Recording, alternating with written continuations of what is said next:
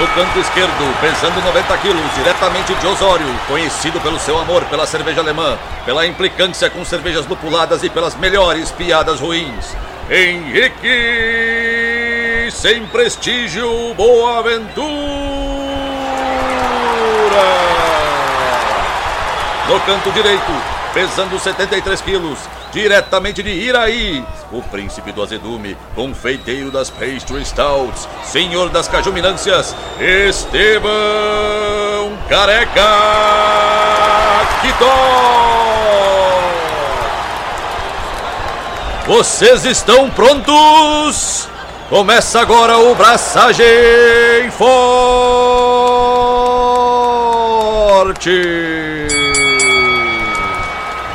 E aí, galera, Estevão da Suricato aqui. Alô, Loite, Henrique Boaventura e o clima rio-grandense quer me matar. Tá com rinite? Eu tô com rinite, eu tô, cara, eu, não- eu já não sei mais o que, que eu tenho, de tanta alergia que eu tenho. É rinite, sinusite, é tudo it. Se eu não fosse uma pessoa que estivesse dentro de casa o tempo todo e tomando todos os cuidados, eu estaria preocupado. Seria coronite, né?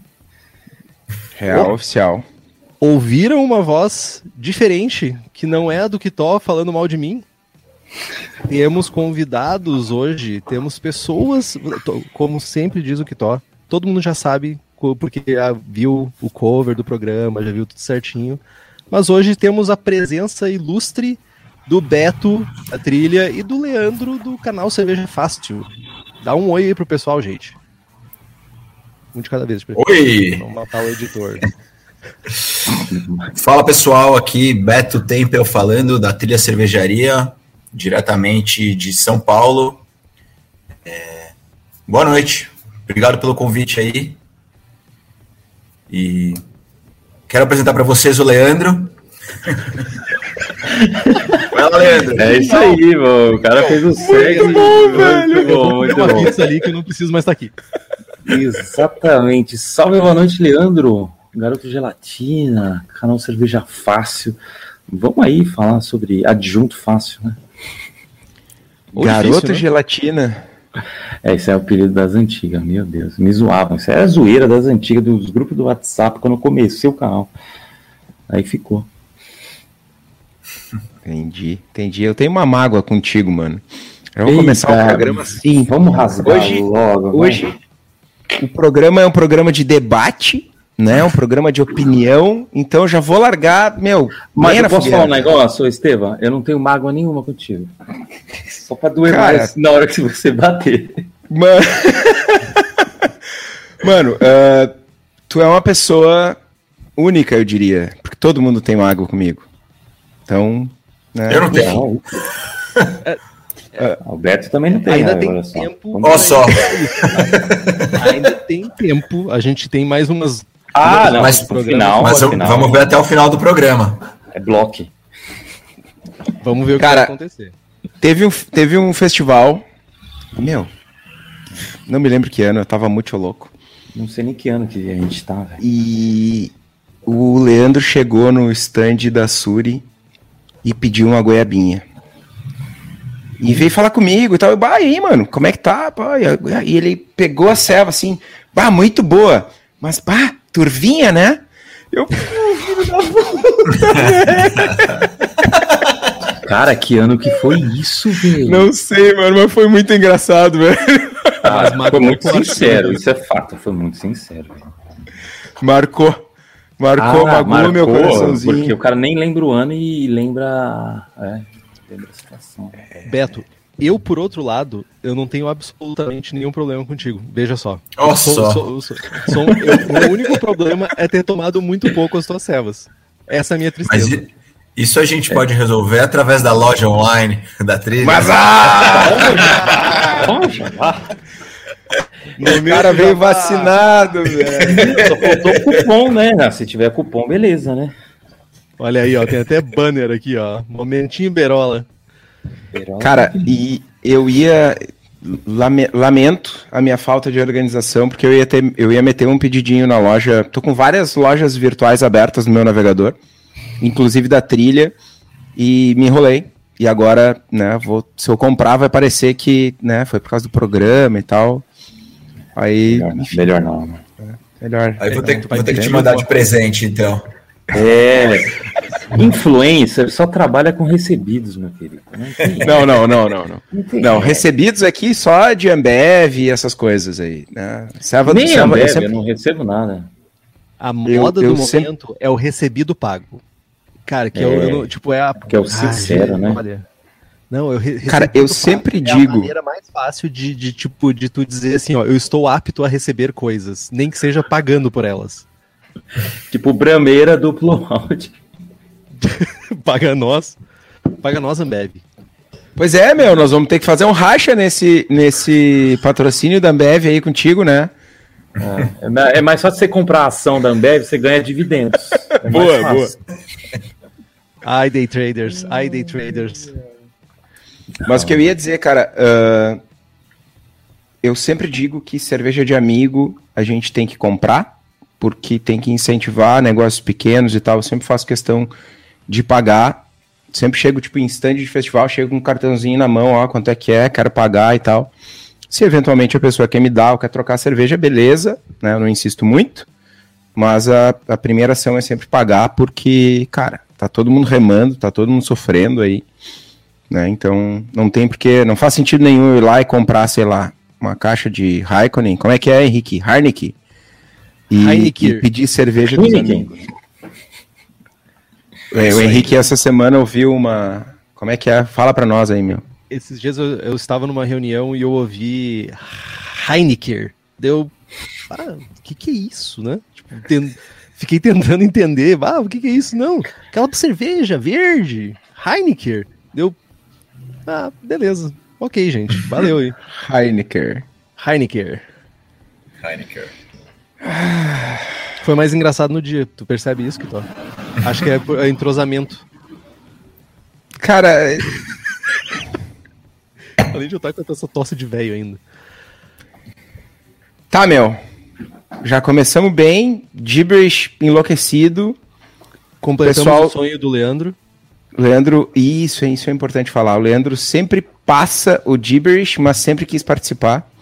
Então, o feitiço virou contra o feiticeiro. E o mais importante é que toda essa baboseira está sendo ouvida e assistida pelos nossos apoiadores ao vivo, live. Inclusive piada de Heineken e tal. Né? Então, além de poder acompanhar os episódios, as gravações ao vivo, os nossos apoiadores e apoiadoras participam de sorteios de equipamentos, de livros, de algumas surpresinhas, quando o Henrique lembra de fazer os sorteios. Agora os nossos merchants são exclusivos para apoiadores e tem boné novo vindo por aí. Além disso, os apoiadores participam, dizem, do melhor grupo de WhatsApp cervejeiro do país. Já vamos sair tretando aí. Já temos já tem uma plaquinha aqui, ó, controvérsias.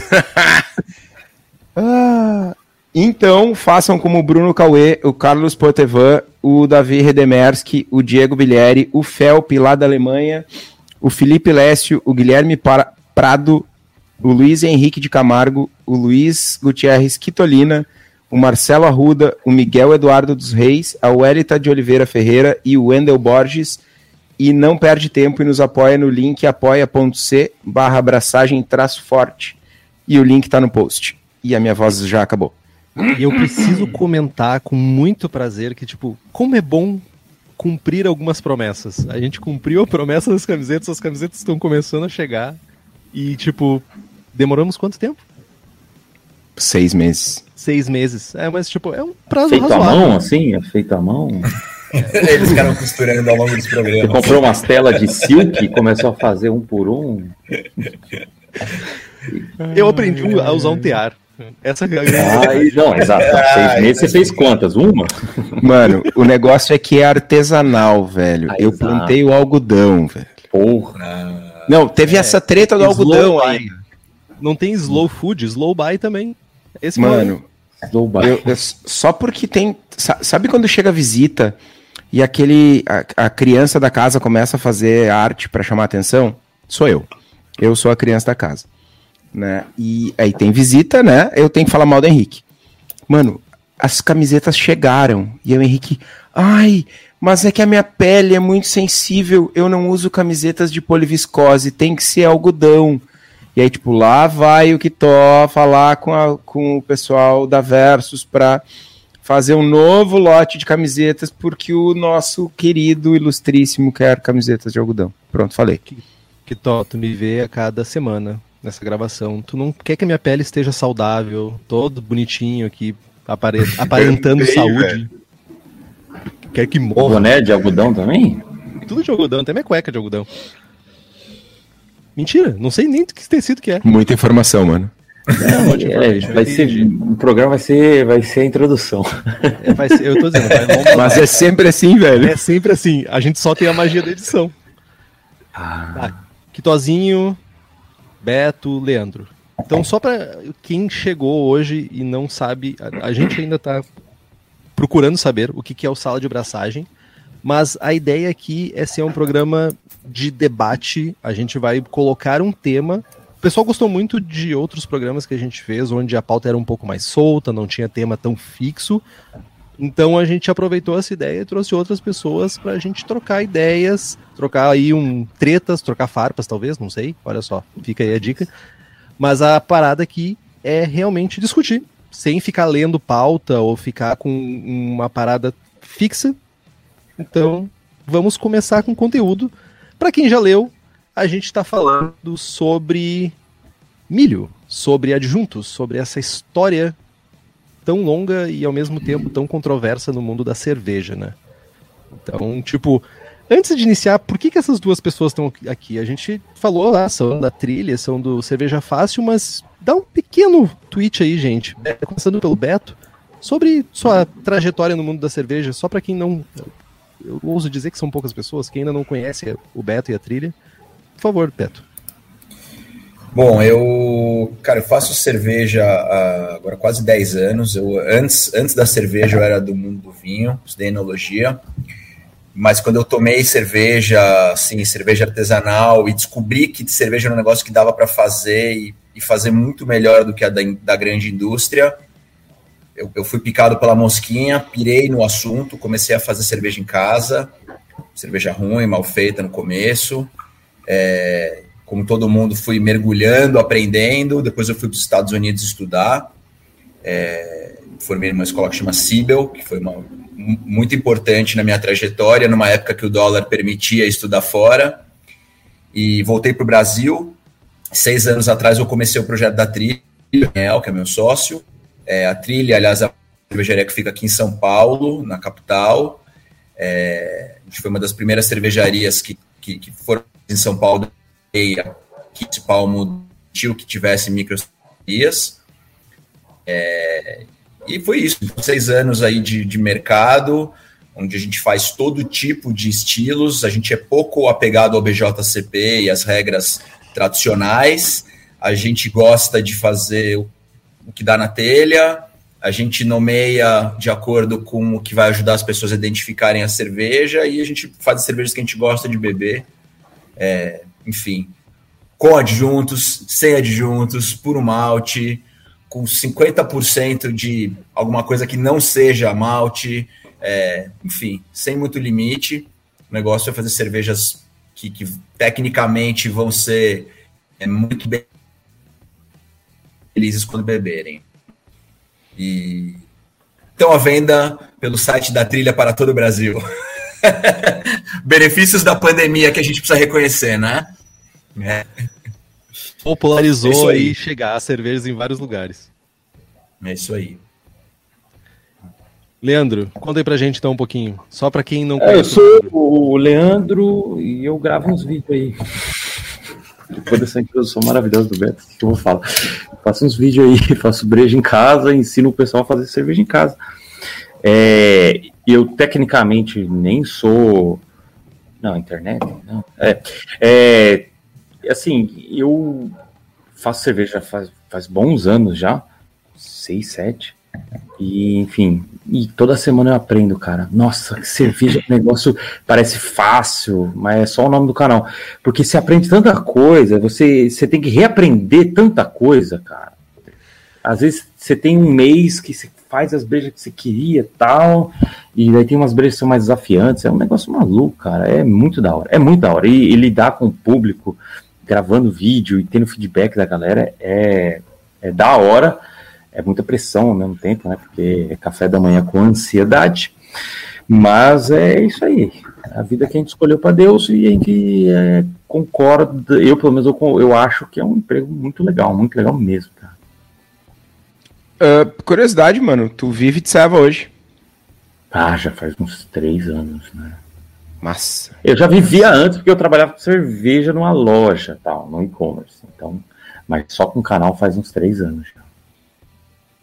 Ah, que massa, que massa. É, independente de, de zoeira, é sempre bom ver pessoas no nosso meio, porque isso, isso é uma, uma crítica que eu, eu faço com recorrência, assim. No nosso meio tem um monte de gente apaixonada, tem um monte de gente aventureira e muita gente que não vive de cerveja. E aí vem, sei lá, o Estevinho, abre uma cervejaria cigana. O Henrique? O Henrique não vive de cerveja. não, mas o Henrique faz um bom trabalho. Mas, tipo, ah, vem o Estevinho lá, abre uma cervejaria cigana, faz dois lotes por mês, vende a ceva sem imposto, sem nota, sem porra nenhuma, vende uma ceva zoada, bagunça o mercado. E, tipo, ah, se eu ganhar mil reais por mês, tá bom, porque eu nem vivo ah. disso. E aí fode o rolê de todo mundo.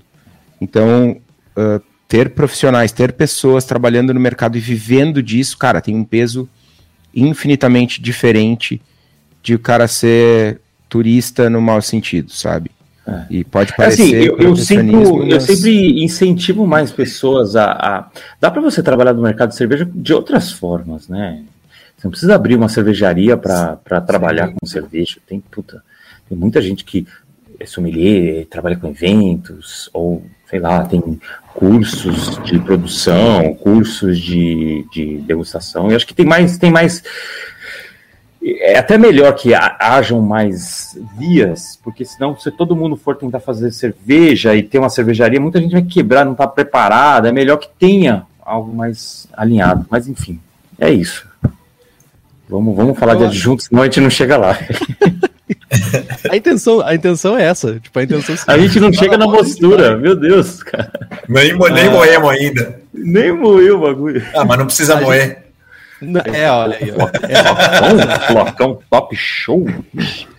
Ó, mas, tipo, pra gente entender então, já que a gente parou de tretar, é, eu ia começar a tocar uma trilha de fundo triste, mas, tipo, já que a gente já chegou à conclusão de que existem alternativas para todo mundo aí no mercado, a gente falou sobre isso um pouco, acho, no episódio regresso aí.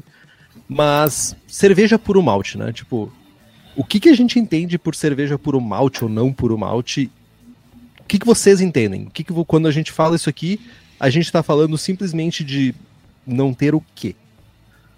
Ou ter o quê? Não, é, respondendo rapidinho, o Beto vai mandar mais a parte mais técnica, mas quando eu leio puro malte, é puro malte pilsen, é só isso. É o um negócio mais simples, né?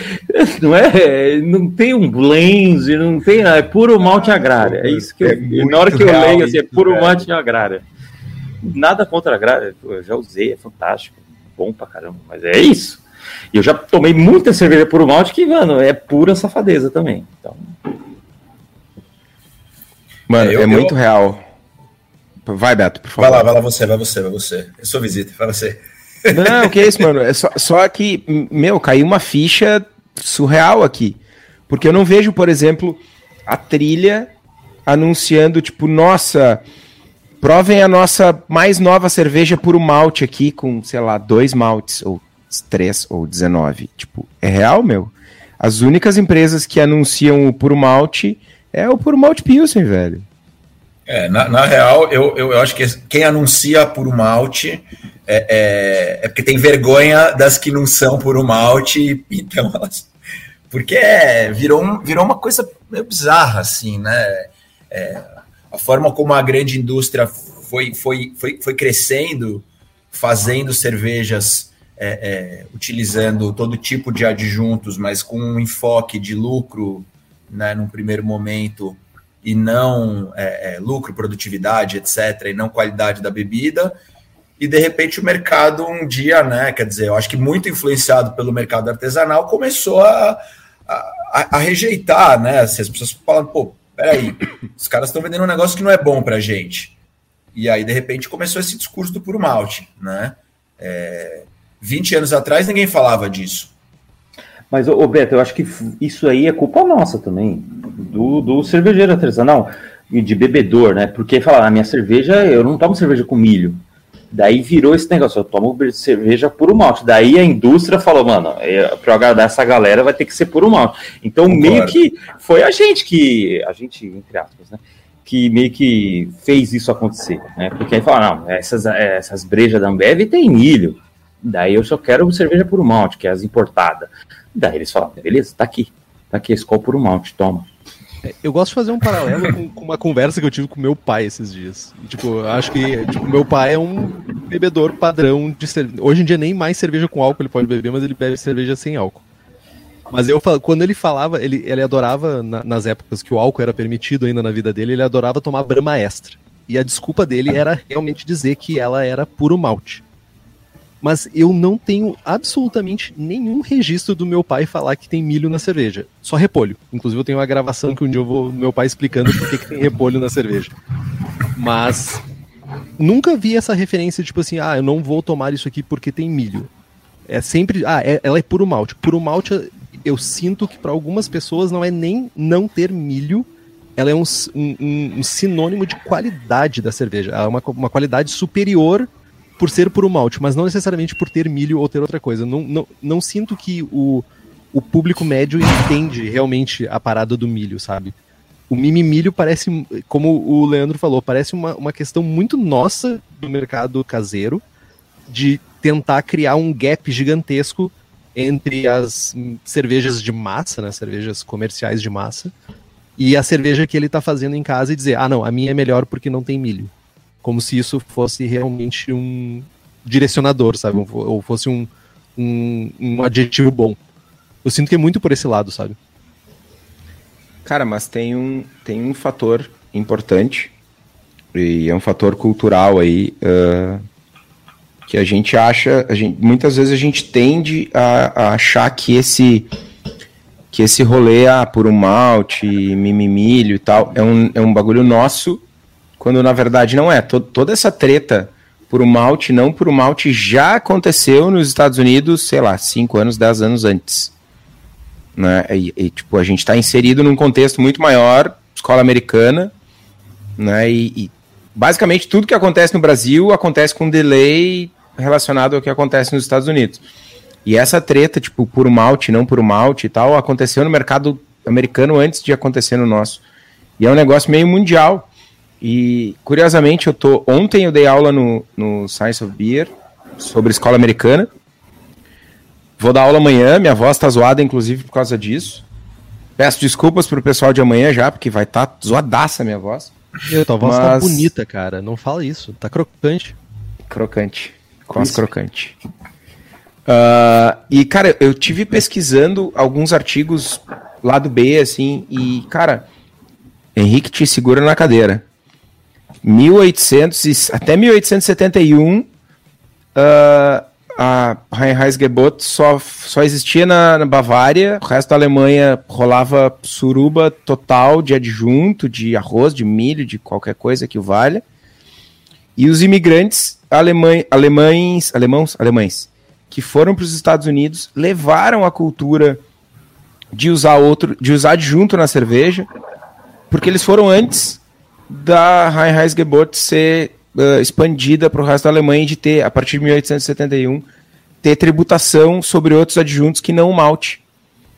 E aí os caras chegaram lá e começaram a usar a cevada de seis fileiras, que, que tem mais enzima e que permite né, a gente usar quantidades maiores de adjuntos.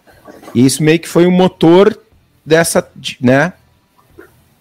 Avança no tempo aí, pega o DeLorean, chega nos dias de hoje esse rolê que aconteceu lá em 1870 nos Estados Unidos é o causador de a gente estar tá falando sobre cerveja com adjunto e por malte hoje. Que tozinho. Tem bem mais sobre a Reinheitsgebot do que a gente imagina. Tipo, aquele livro que eu estava lendo sobre ancient uh, estilos alemães e austríacos antigos. A parada é um rolê tão absurdo que faria o que ri da minha cara sobre qualquer parada relacionada a Heidskebot ou qualquer coisa assim. Porque isso, eu posso afirmar que historicamente isso foi muito pouco respeitado, assim. Muitíssimo pouco respeitado. Tinha aveia, tinha trigo, tinha centeio, tinha eventualmente cevada, tinha qualquer coisa nas cervejas na Alemanha. E, tipo, ninguém tava. Açúcar, gente. Açúcar ia nas cervejas alemãs. Tem inclusive aquela sériezinha lá do Netflix, aquela, como é que é? Porra, animal, animal da Oktoberfest. Oktoberfest. Né? É... Blood and Beer, Sangue, alguma coisa assim. É, sangue e cerveja, alguma coisa assim, que Nossa, um- uma cervejaria expulsa da Oktoberfest, de vender cervejas na Oktoberfest, porque ela colocava açúcar na cerveja. Então, tipo, esse rolê, esse, esse, esse trem já passou, Kitó. Você não me ofende mais com isso. Entendi. Tá, mas me, me passem essa referência aí que eu não tô ligado na, na série, meu. É É do Oktoberfest, Netflix, sangue mano. Oktoberfest. É muito boa, é muito boa. Tem um contexto, tem romance, tem drama, tem assassinato.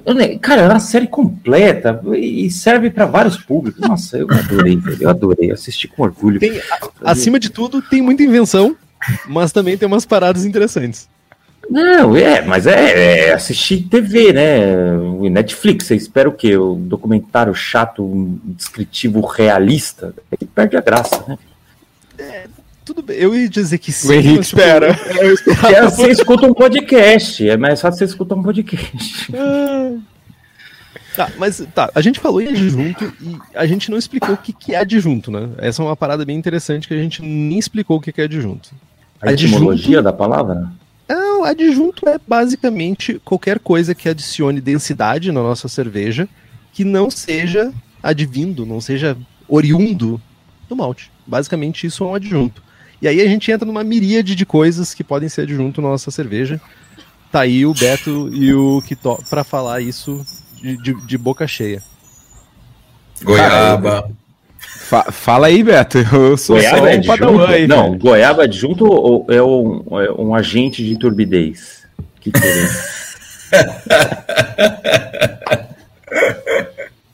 Tu, tu professor Depende de se você vai fermentar ou não. Não. Cara, adjunto, é, de forma geral, é realmente. É, é tudo. É tudo que. É tudo que não é malte, né? Tudo que não é malte. É isso. Com açúcar. Mas é que eu acho que tem, tem grãos, adjunto de batata, processo, tubérculos. tem adjunto de, de ingrediente, né? A definição técnica da minha capacidade de definir. O que, que você diria? Não, porque tem- é, a indústria usa umas enzimas lá que, tipo, é, é um adjunto, Sim, sim. só que é de processo, tipo, um clarificante e tal. Ele nem precisa especificar no rótulo, ele tá ali para ajudar a filtrabilidade, ajudar não sei o quê. Mas ele, em tese, não é ingrediente, né? Cara, ah, do ponto de vista de legislação, e aí, eu- cara, eu odeio citar legislação porque normalmente a legislação é feita por quem não entende do que deveria entender, né? Começa por aí. Mas ah, essas enzimas e tal, eles são, são categorizados como coadjuvantes. Tá. E aí esses caras não são os caras que não precisam aparecer na lista de ingredientes. Tipo, ah, sei lá, beta-glucanase, ah, clarificante, essas porra aí. Gelatina também não precisa saber, não precisa colocar, sabia? Ai, É. que top. Que top. E- mas, cara. Ô, mano, é, quarta-feira que vem, vou abraçar. Vocês falaram em Oktoberfest. Vou fazer a primeira Oktoberfest da firma. Já comprei, meu, sete clarificantes diferentes para a selva ficar cristalina. Vou, meu, vou te mandar uma amostra. Quero Não, propaganda no canal. sete, não, não, coloca sete em vários fermentadores e testa cada um. Daí você Não, tá louco, vai velho. definir qual que é o melhor. Daí você vai ter que concordar comigo. Mas enfim, o programa é Fermentador não, leiteirinho. Leiteirinha. Leiteiro. É bom também. Leiteirinha. Cara, mas tem uma coisa que eu nunca. Que, não, eu nunca não, porque eu também não parei faz tanto tempo pra refletir sobre isso. Eu parei pra refletir pra esse programa. Mas por que, que se criou esse mito de que adjunto é ruim? Tipo, a gente tem várias escolas usando adjunto. Tipo, a gente tem escola inglesa que usa milho como alternativa em insumos lá dos tempos de guerra. Não podia, Açúcar não, também, não né? tinha. Açúcar também, tipo, na Escócia era muito usado açúcares, que é o, o Brewer's Caramel, é isso, né? Que tá, tipo aquele caramelo que era Golden usado lá Syrup, né, que o pessoal um usava. monte de coisa. A escola belga trigo em flocos para burlar os tributos lá da, da, das leis que tinham lá para quantidade de insumo que tu podia usar dentro da tua tina de mostura. Escola americana, como o Kitó bem quitou, bem quitou, foi ótimo, bem falou a questão do milho e do arroz para quebrar o conteúdo proteico do malte de cevada seis fileiras, né? Que acabava deixando a cerveja muito turva e às vezes até meio áspera para pessoas que provavam. E, como eu falei antes, escola alemã, que, tipo, nunca foi unanimidade a Reinheitsgebot no solo alemão. O próprio solo alemão é uma coisa muito recente. Então, mas isso aí a gente deixa para outro lugar, porque a gente teta uma coisa por vez. Não, depois que você quitou aí a coisa, é, virou verbo já, vamos quitar. E, cara, mas assim, tudo que não é malte, então você usar a cevada torrada já, já é adjunto, né? Já é de Cevada torrada Floco, é de, de floco, de, floco também. de cevada, de uma Guinness não é por um malte, então. Definitivamente não. Não por muita coisa, né? Porque vai bastante cevada torrada, vai bastante floco de cevada, então ela não é uma cerveja por um malte. Cara, se a gente for pensar só, só em escola inglesa, vamos ficar só no, no, no continente bretão lá. A gente pega aí Sweet Stout, a gente pega uh, Ordinary Bitter, que não era incomum ter milho ou açúcar para fazer a cerveja, todas as bitters ali, as Ordinary, Special, etc.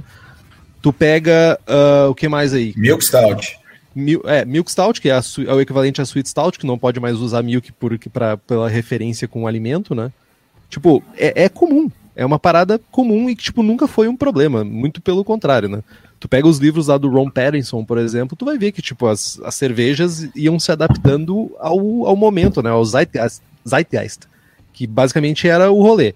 Eu tenho pouco insumo, eu vou usar pouco insumo. Eu não tenho malte suficiente para fazer cerveja, joia, eu vou compensar com alguma coisa.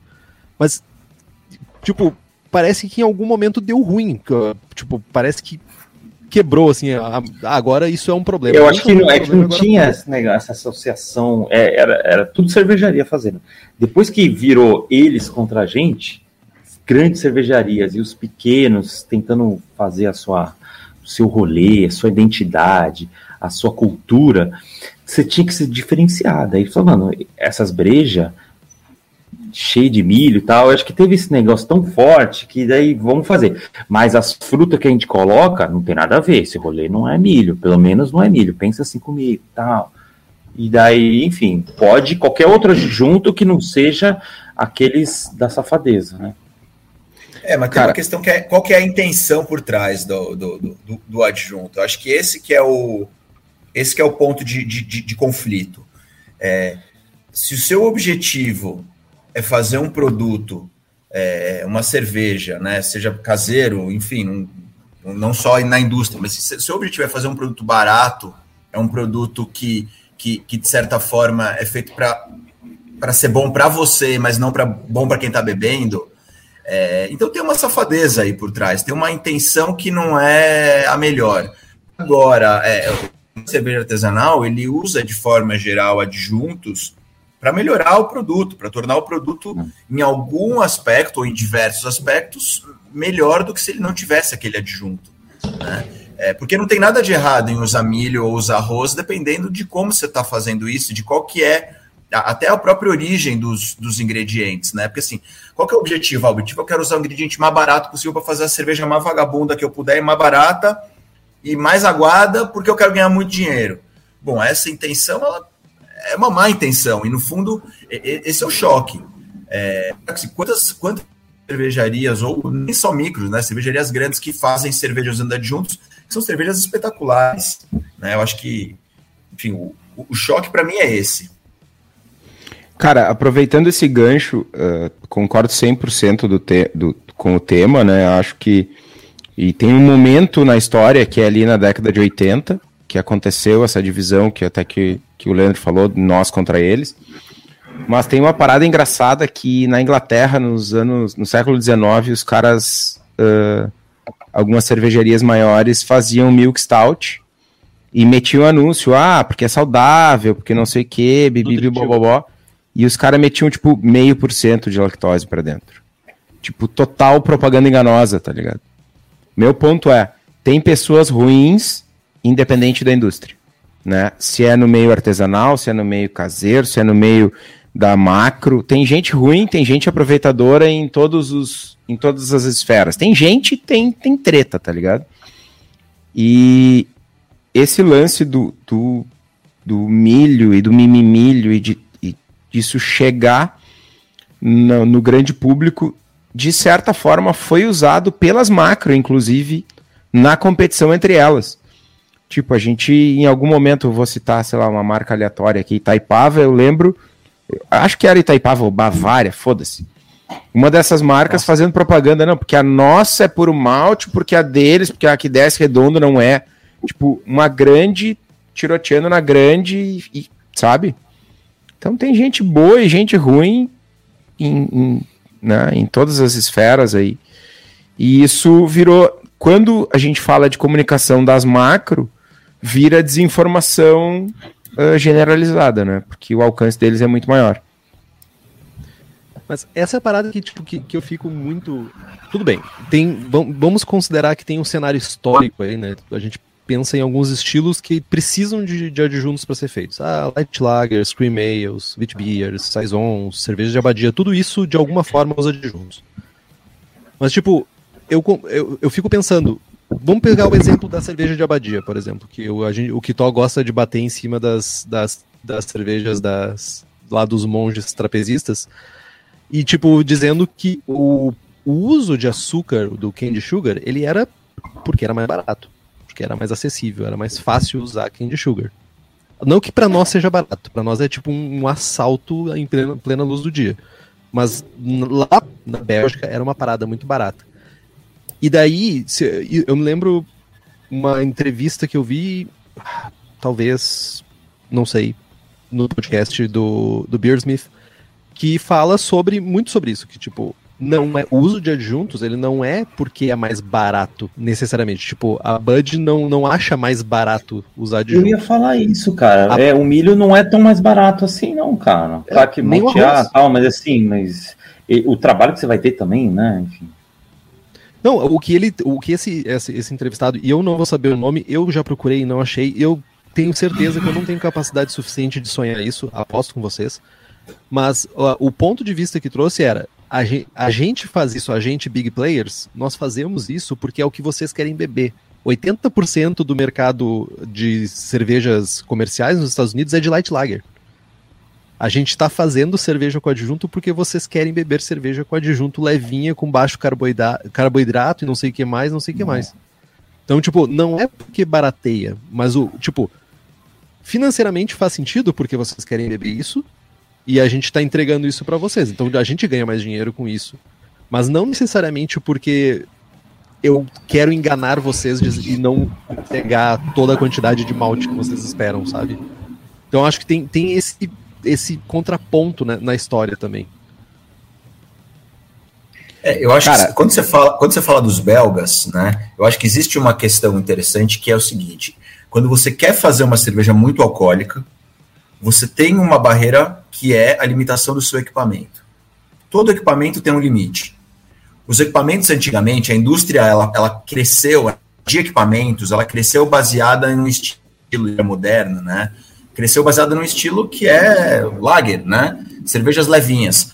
Então, na hora que você está pensando em fazer cervejas muito alcoólicas, nem tudo é possível, a não ser que você queira remar muito, gastar muita energia, muito tempo, etc. E aí o uso de açúcares, por exemplo, tem um certo sentido, tem uma importância técnica. Né? Como você compensa isso? Bom, usando açúcares, usando até extrato de malte, usando enfim, muitos recursos. Agora, como esses recursos adicionados, qual que é a origem desse que sabor aquilo vai adicionar? Você vai preparar um caramelo ou você vai usar um açúcar simples e sem graça? Esse, esse caramelo ele vai trazer é, é, compostos de reação de Maillard, ele vai trazer complexidade, ele vai é, incrementar o produto? Bom, então isso pode ser positivo. Né? Eu acho que muito das, das cervejas trapezistas aí, elas seguem muito mais esse olhar do que propriamente é, é, é, economia. É, agora, sim, eu, eu, eu insisto no ponto macro cervejarias e às vezes também micro cervejarias que fazem cervejas baratas e de má qualidade, utilizando adjuntos. parte da prova de que eles é, é, não estão interessados em qualidade, é, é, assim, a quantidade de lúpulo que é gasto nesse tipo de cerveja. É, a ideia é economia. Exato, é, você tem que pôr as aspas. Então, é extrato de lúpulo, olha lá. É, assim, por mais que eu, eu concordo, assim, a economia não é enorme, mas há uma economia. E também tem uma questão de, de, de, de mercado, né? Que aí não dá para falar só da má intenção de, do, da macro cervejaria, mas da, da, da, agressividade que é o grande mercado no momento que o cara precisa competir por preço com o outro cara que também está fazendo a mesma coisa. E aí vira uma guerra. E que, assim, quer dizer, as micro cervejarias, elas, elas escapam disso pela qualidade, assim. Então você fala, eu vou, custa mais caro, eu gasto mais ingrediente, meu produto é muito melhor mesmo. Aí, ah, não, você não vai comparar a Skol com a Suricato, assim, é, é, não tem, assim, é uma loucura, não, não, não se compara, porque são, são, são, são duas coisas completamente diferentes. Coincidentemente, é, é chamam cerveja, mas assim, então é, é um pouco nesse sentido assim que eu, que eu vejo a coisa. O Beto viu que eu tava me coçando aqui para dar uma bordoada no argumento dele, ele botou a suricato, meteu um elogio, aí, ó, já me derreteu. Aí, entendeu? Goiabinha. ó, goiabinha, ó, Goiabinha mora aqui, ó. Goiabinha Lover, olha só. Ah, eu sou Goiabinha Lover. Não, ó, tem Mas, um negócio uh... assim, é, é, é, é, o negócio do...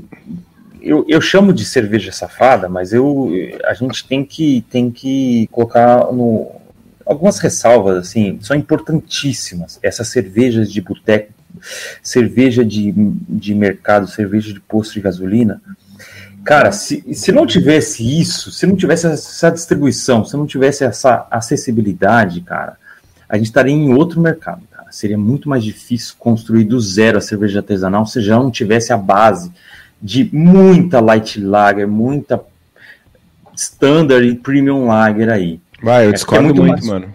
É, é, é, muito mais fácil você trabalhar em cima. Ó, o meu produto é, é diferenciado, é cerveja tal, mas ele tem muito mais experiência tal. Se a gente tivesse começado do zero, seria muito mais Mano, trabalhoso. 1700 e alguma coisa tinha 8 mil cervejarias nos Estados Unidos. Cara, 2020 bateu 8.884. Saca? 20, 40 anos de revolução cervejeira artesanal nos Estados Unidos foi o tempo que demorou para sair de 89 cervejarias em 1980 e chegar no mesmo número de cervejarias que tinha lá em 1800, no, no finalzinho do século 19.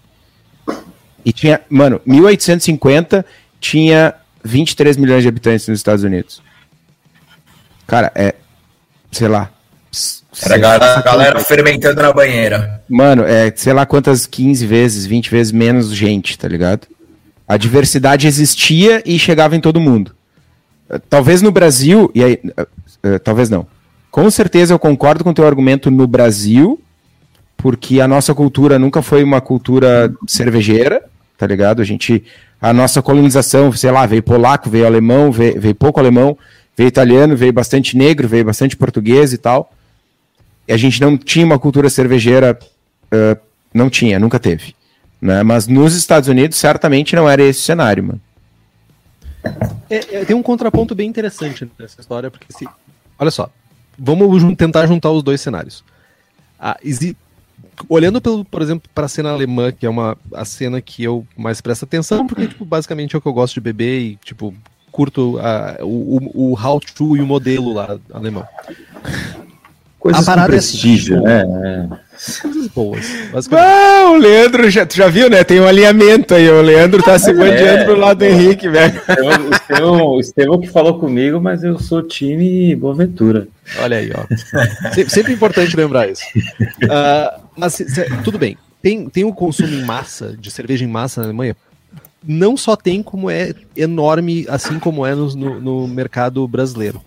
Mas lá também tem muito esse no interior esse foco na cervejaria local, na cervejaria do bairro, na cervejaria da rua, na cervejaria que tipo meu pai bebia, na cervejaria que minha mãe bebia, sabe? Tipo, tem essa identificação com a cerveja, com a minha cervejaria, com o meu lugar, com o meu pub. Que isso facilita muito esse processo que eu acho que, tu, que tu, tu fez aí um paralelo com, a, com os Estados Unidos, que era assim lá também e muito por influência, provavelmente, aí eu tô tirando do, do Instituto Dataku, mas, tipo, muito por influência dessas imigrações que houveram nos Estados Unidos, então, tipo, essa cultura se espalhou da mesma forma. Só que daí, lógico, o, o, o modo norte-americano de operar imperou em cima disso. Tipo, mudou o processo. A, não é muito diferente do que em qualquer outro país hoje do mundo que, tipo, as grandes players estão lá tentando conquistar mercado. Mas eu acho que hoje o que está acontecendo, e não é à toa que a vida é muito em ciclos, né? Hoje está acontecendo um pouco esse, esse resgate desse momento, que é voltando à cervejaria do bairro, da rua, da, da quadra, a cervejaria que meu pai frequentava, sabe? Tipo, há a possibilidade disso acontecer hoje. E, tipo, acho que tá sendo meio em ciclos isso. Faz sentido. Cara, é, uh, que... pois é. Eu acho que tem um. Tem, eu, começou a falar nisso, Henrique, e me, me acendeu uma luzinha aqui. As grandes marcas de massa americanas foram compradas. A Miller foi comprada pela, pela Saab, que é da África do Sul. A Anheuser-Busch foi comprada pela Bev, que é belgo-brasileira, sei lá como é que chama essa porra. Mas aí, né, eu tava pensando nisso. Ah, não, realmente. Países sem cultura cervejeira compraram marcas dos Estados Unidos, as grandes. Mas aí tem Heineken no rolê. Tem, tipo, na Europa, tem países que têm uma cultura cervejeira, tipo, muito maior que a da África do Sul ou do Brasil. Carlsberg. E também, é, e também tiveram um desenvolvimento de grandes cervejarias. Né? Então, acho que talvez o desenvolvimento das cervejarias de massa esteja mais relacionado, talvez, à Revolução Industrial e o perfil de consumo de uma maneira geral do que o perfil de consumo de ceva né, pós-guerra, massificação, aquela coisa toda, todo mundo tem uma, tem uma geladeira em casa e tal. Muito mais do que o consumo de serva. E aí, Não nesse, mais tempo nesse, para ir pro bar. E aí, nesse sentido, o argumento do Leandro realmente passa a fazer mais sentido. Que eu morde é, a sopra. Mas acho que tem uma, agora, né? tem, tem uma coisa que, que é interessante que o tá, assim, pegando um gancho no que ele falou, que é, que é assim, fugindo um pouco dos adjuntos, mas é a pasteurização, ok? A, a, a, as micro cervejarias, as cervejarias locais, elas, elas permitem uma possibilidade que é não vamos pasteurizar os produtos, porque a distribuição ela vai ser feita localmente, regente, enfim, né, de forma menos uh, esticada, é, distante, e isso é, fez uma modificação importante no mercado uma coisa, uma diferença enorme na qualidade de uma cerveja é a pasteurização ou não pasteurização. Por mais tecnologia que tenha nas pasteurizações, flash, pasteurização, etc., o produto ele, ele perde muitas qualidades sensoriais positivas nesse momento. É, que é uma coisa que as macro cervejarias, assim, é, elas são obrigadas a fazer pelo nível de samples que, eles fazem. Não seria possível distribuir e colocar a cerveja a 5 mil quilômetros de distância no posto de gasolina, no meio do sol, no meio do deserto, sei lá onde os caras enfiam, é, se a cerveja não tiver pasteurizada. Agora, essa é uma coisa que diferencia demais esses mercados. Então, acho que assim, voltando para a discussão do começo, né, do puro malte, é, é, é um pouco assim. é, é, novamente onde a fronteira entre o mundo das cervejas artesanais e as cervejas macro se separa. É na pasteurização um ponto que se né? E por isso, de certa forma, tá água da gente falar né, das cervejarias, as macro cervejarias utilizam milho, utilizam adjuntos. É porque é um grande pacote de coisas porque o, o, uso do adjunto em si ele pode ser muito benéfico para a cerveja. Essa é a real, minha opinião, pelo menos. É. Não, é, o que você falou, Beto, cara, o que fode, a safadeza vem né, nessa obrigação de ter que pasteurizar e ter que distribuir. Daí a cerveja caga. Às vezes, o, você acha que os alemão, o, os mestres cervejeiros mais pica que a Ambev contrata, eles não manjam de cerveja? Muito. Talvez eles não tomem no dia a dia ou avaliem a cerveja que está no, no bar da esquina. Eles tomam na cervejaria ali. E então, quando antes, tá, antes, antes de sair, antes de sair tá perfeito. Os caras fazem a análise croma não sei o que, eles, eles colocam tudo, eles sabem todos os dados sobre a cerveja. Só que eles falam assim, ó, eu pensando como eles, né? Eu falaria a mesma coisa. Ó, tipo, mano, é, meu trabalho tá feito, agora o que vai já no caminhão, daí vai chegar no bar, daí já não sou eu, né? Eu só trabalho aqui, eu faço meu trampo aqui, o que foi para lá, não sei. Eu fiz a melhor cerveja possível, com os adjuntos tal, e a cerveja da fábrica. Todo mundo fala isso quando vai visitar uma, uma grande cervejaria e toma do tanque. Pô, a melhor Antártica que eu já tomei, um negócio maravilhoso tal. Não é a breja que você está tomando, né? Não é a breja que está tomando no boteco. Mano, mas aí tem um, um, uma experiência, eu e o Henrique, a gente teve na fábrica aqui da Ambev, pertinho aqui da minha casa, em, em Águas Claras, um município finzinho aqui. E a gente tomou Antártica, something, do tanque. Meu, tanque de 220 mil litros. Ah, tu entra lá embaixo. Experiência bem divertida, mano. E, velho, era puro acetaldeído a selva, meu. Suco de maçã verde. Nesse Meu, nível. Eu não tomei. Zoadaça, velho. Porque eu fiquei com Sabe medo que tava de- no. faltava fazer o descanso ali pra dar uma. Mano, eu olhei, eu olhei na hora, eu olhei pro cara que tava tirando a serva e, meu, eu tenho uma dica pra te dar. Se tu for lá na Levtech, tu encontra as melhores leveduras pra melhorar essa tua cerveja, velho. Puta merda, ceva com acetaldeído não rola, velho. E além de levedura para cerveja, a Levtech também tem bactéria, breta, levedura para outras bebidas, para hidromel, para cidra, para uísque, para cachaça. E, meu, o atendimento é o melhor possível. E para ti que é profissional, para ti, Beto, que está aqui participando do programa, a Levtech oferece mais de 50 tipos de leveduras, consultoria em boas práticas de fabricação, controle de qualidade, montagem de laboratório, treinamento de pessoal e banco de leveduras.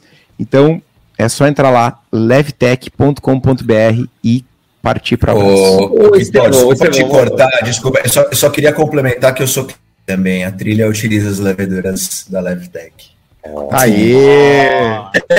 Ô, Estevão, uma perguntinha. Depois que você falou tudo isso, o que, que o cara da, da, da Antártica falou? Respondeu. Mano, eu não falei também. Foi- meu, foi muito engraçado, porque eu. O cara que tava servindo e tal. Foi, foi, foi, uma, uma, foi um momento bem singular. Porque eu virei pro cara e falei, meu, essa serva tá.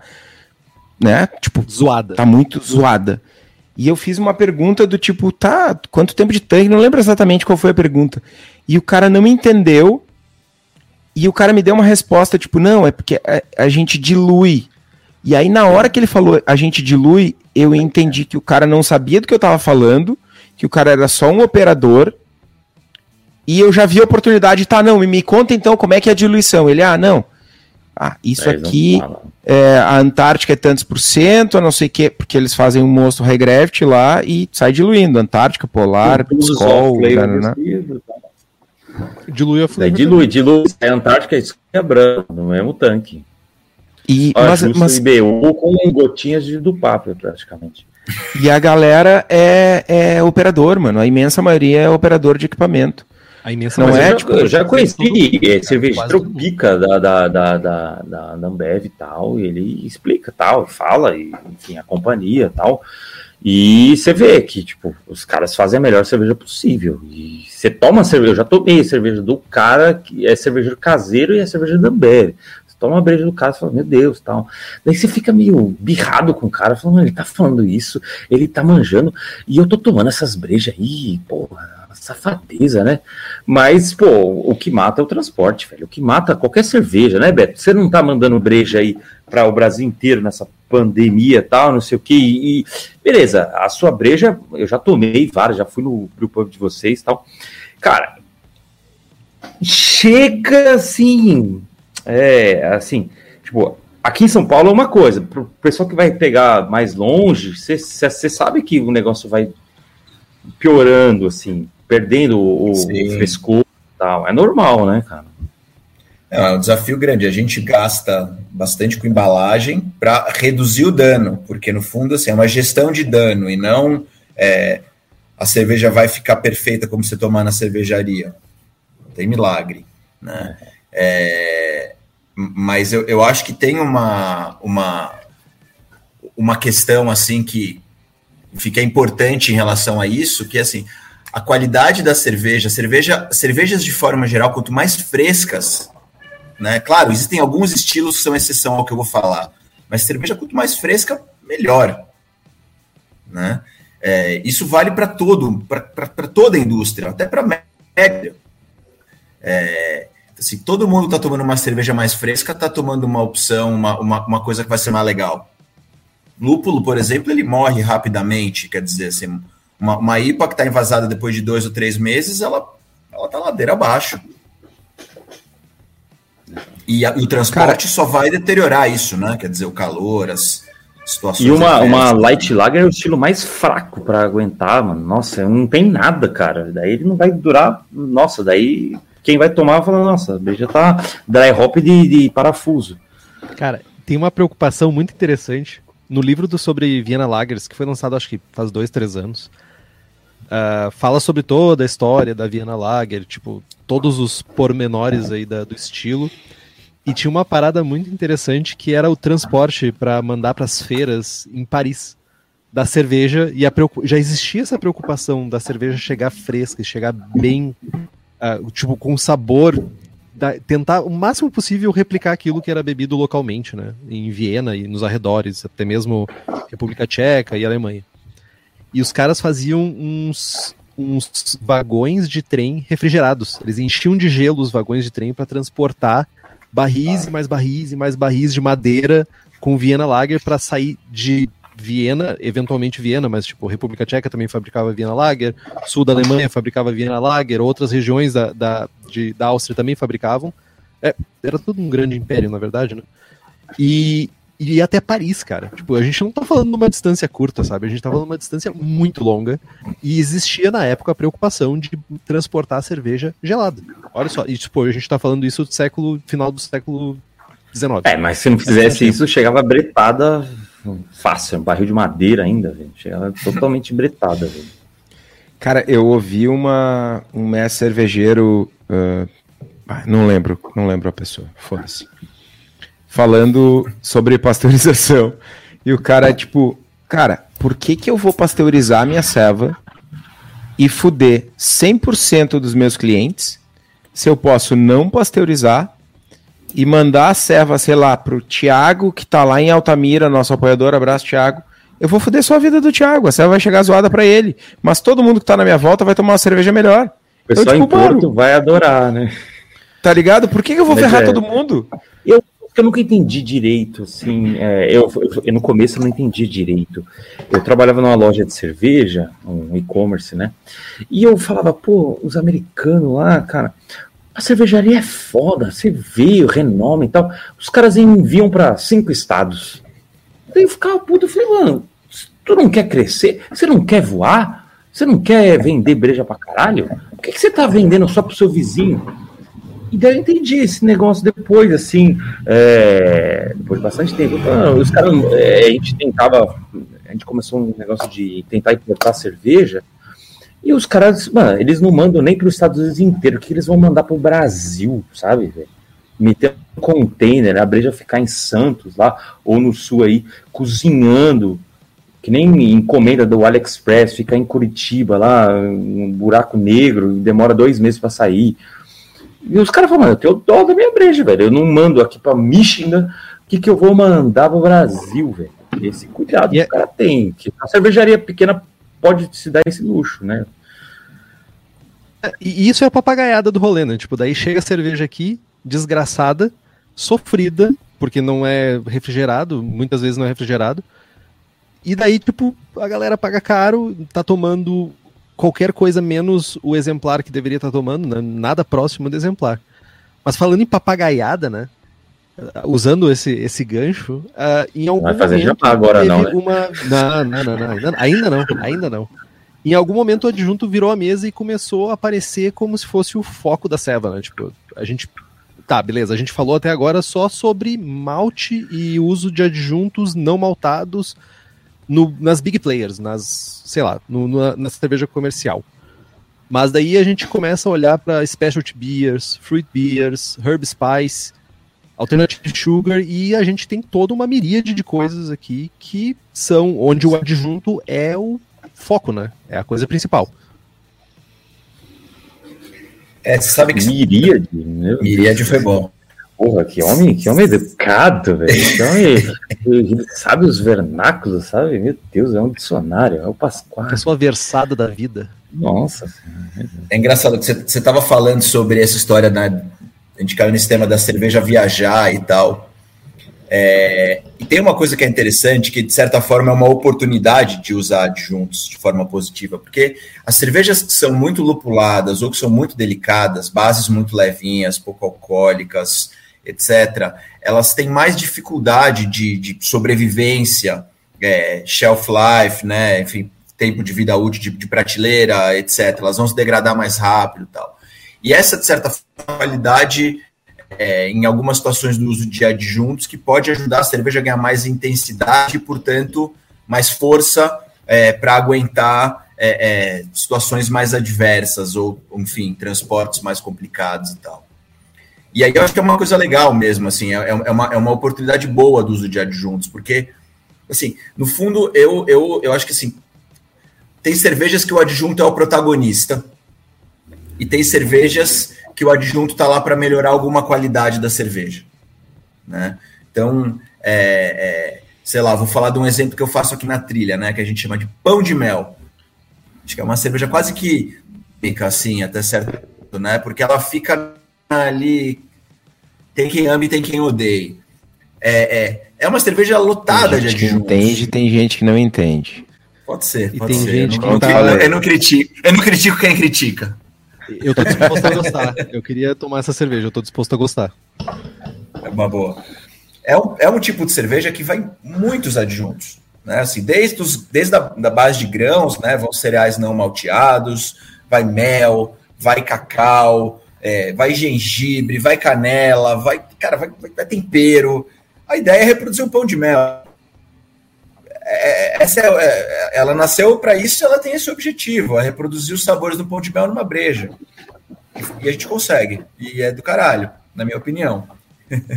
e eu acho que é um, é um bom exemplo para a gente, né, enfim, pensar em adjuntos como, como grandes protagonistas da história. O malte ele tá ali para fazer a coisa funcionar. Sem ele não teria cerveja e a cerveja não teria graça, né? E os maltes, até que são vários, né?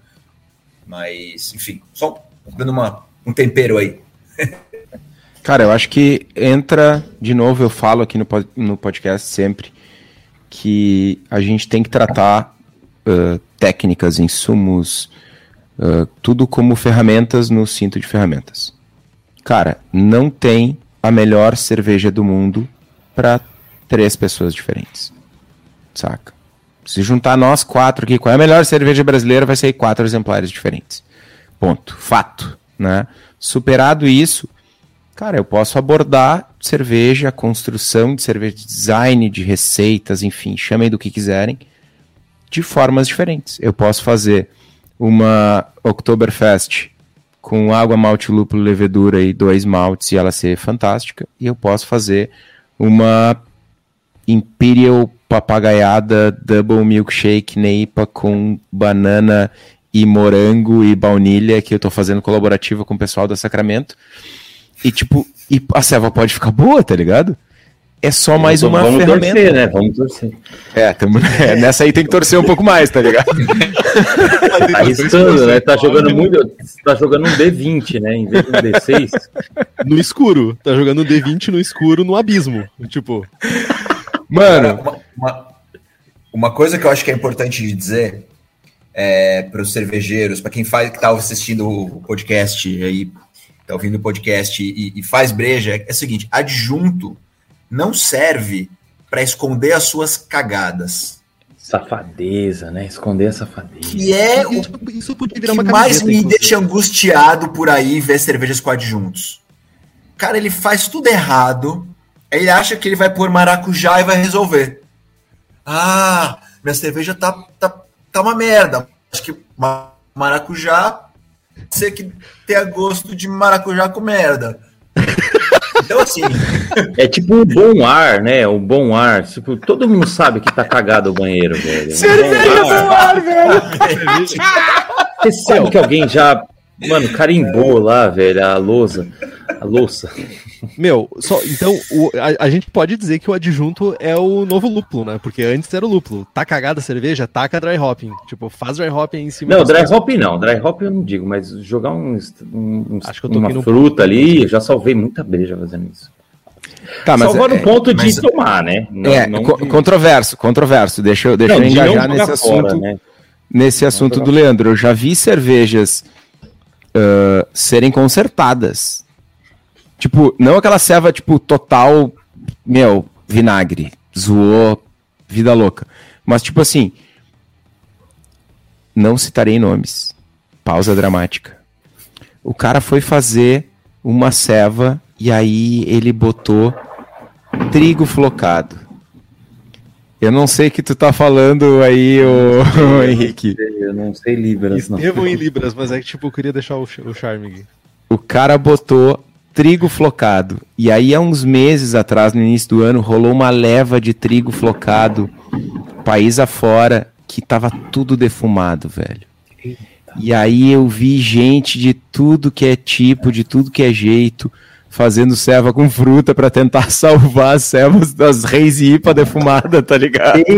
É Reis e Fruit IPA. Mano, e eu tomei algumas que ficaram genuinamente boas. Tipo, não era uma ceva Smoked podre. Smoked IPA, nossa. Teve algumas que foram que escondeu o defumado. E os caras deram volta e vendeu e funcionou. Teve outras que nem tanto. O meu ponto é: dá pra salvar a ceva. Dá pra botar 42 frutas, adjunto, merengue. Opa, falei um insumo que a gente vai usar aí. Mas, ah, meu, dá pra salvar. Mas o, foda é a intenção. Tem, tem uma treta. Eu, quando a Suricato surgiu, a gente tinha três sours. Olha o retardamento mental das pessoas. Três sours e uma pumpkin ale no portfólio. Esse era o portfólio da Suri em 2015. Tipo, ninguém fazia isso e até hoje ninguém fez isso. Né? Total, né? Porra louquice, né? Porra louquice, né? Eu poderia dizer, não, groundbreaking, não, é porra louquice total.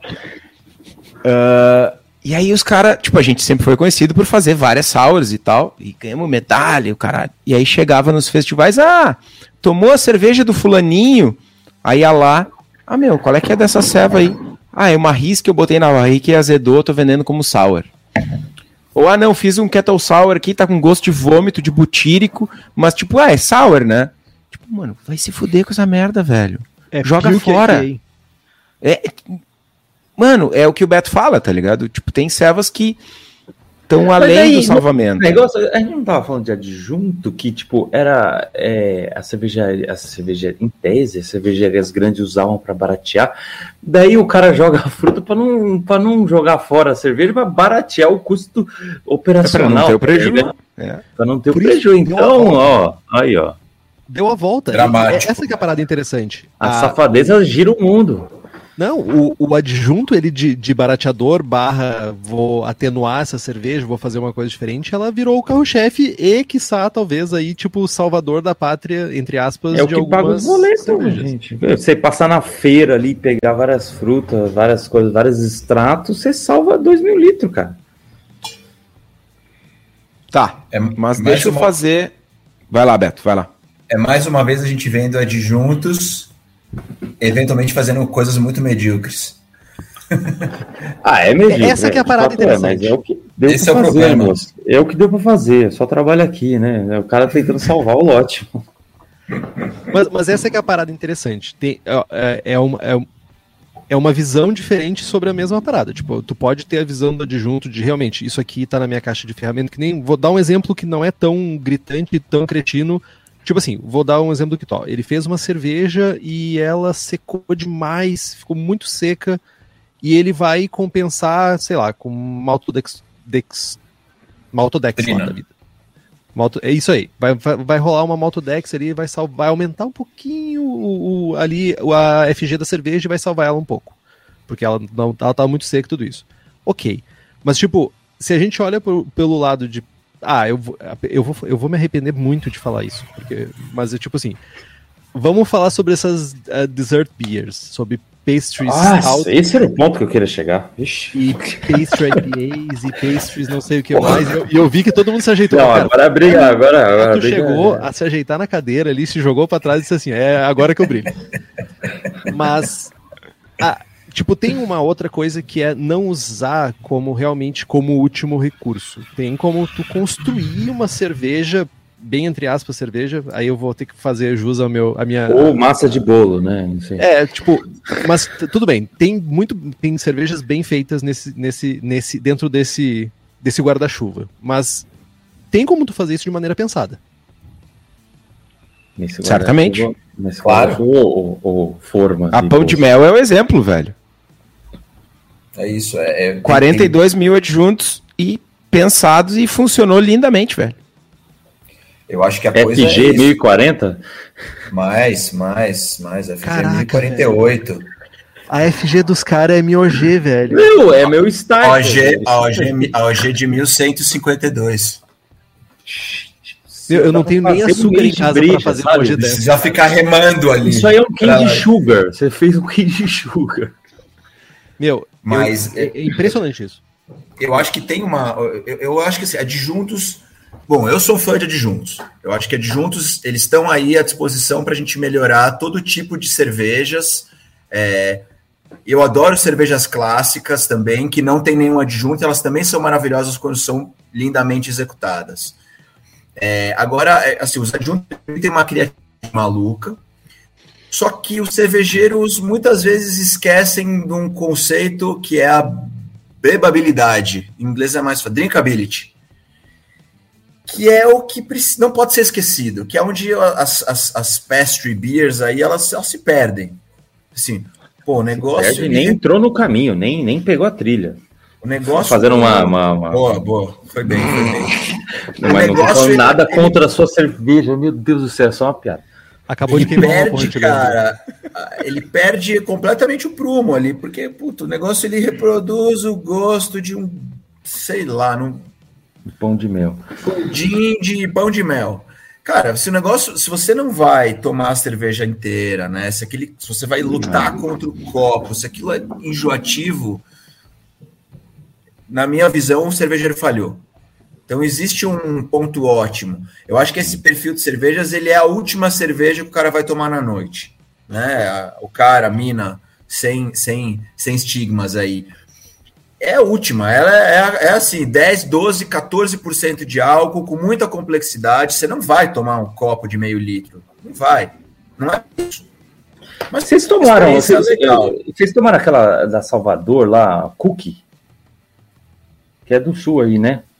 E eu ganhei de presente, eu fui tomar, cara, é, é uma experiência sensorial, tal, absurdo, tal. Você fala, caralho, nossa, chocolate, é o biscoito, é tudo. Só que, cara, é tão pesado que um latão de 500 ml já chega a ser muito, né? Com cara, eu, eu faço uma zoeirinha na Suri. Ah, meu, foda-se. A vida é muito curta pra gente não colecionar inimigos. Eu fico.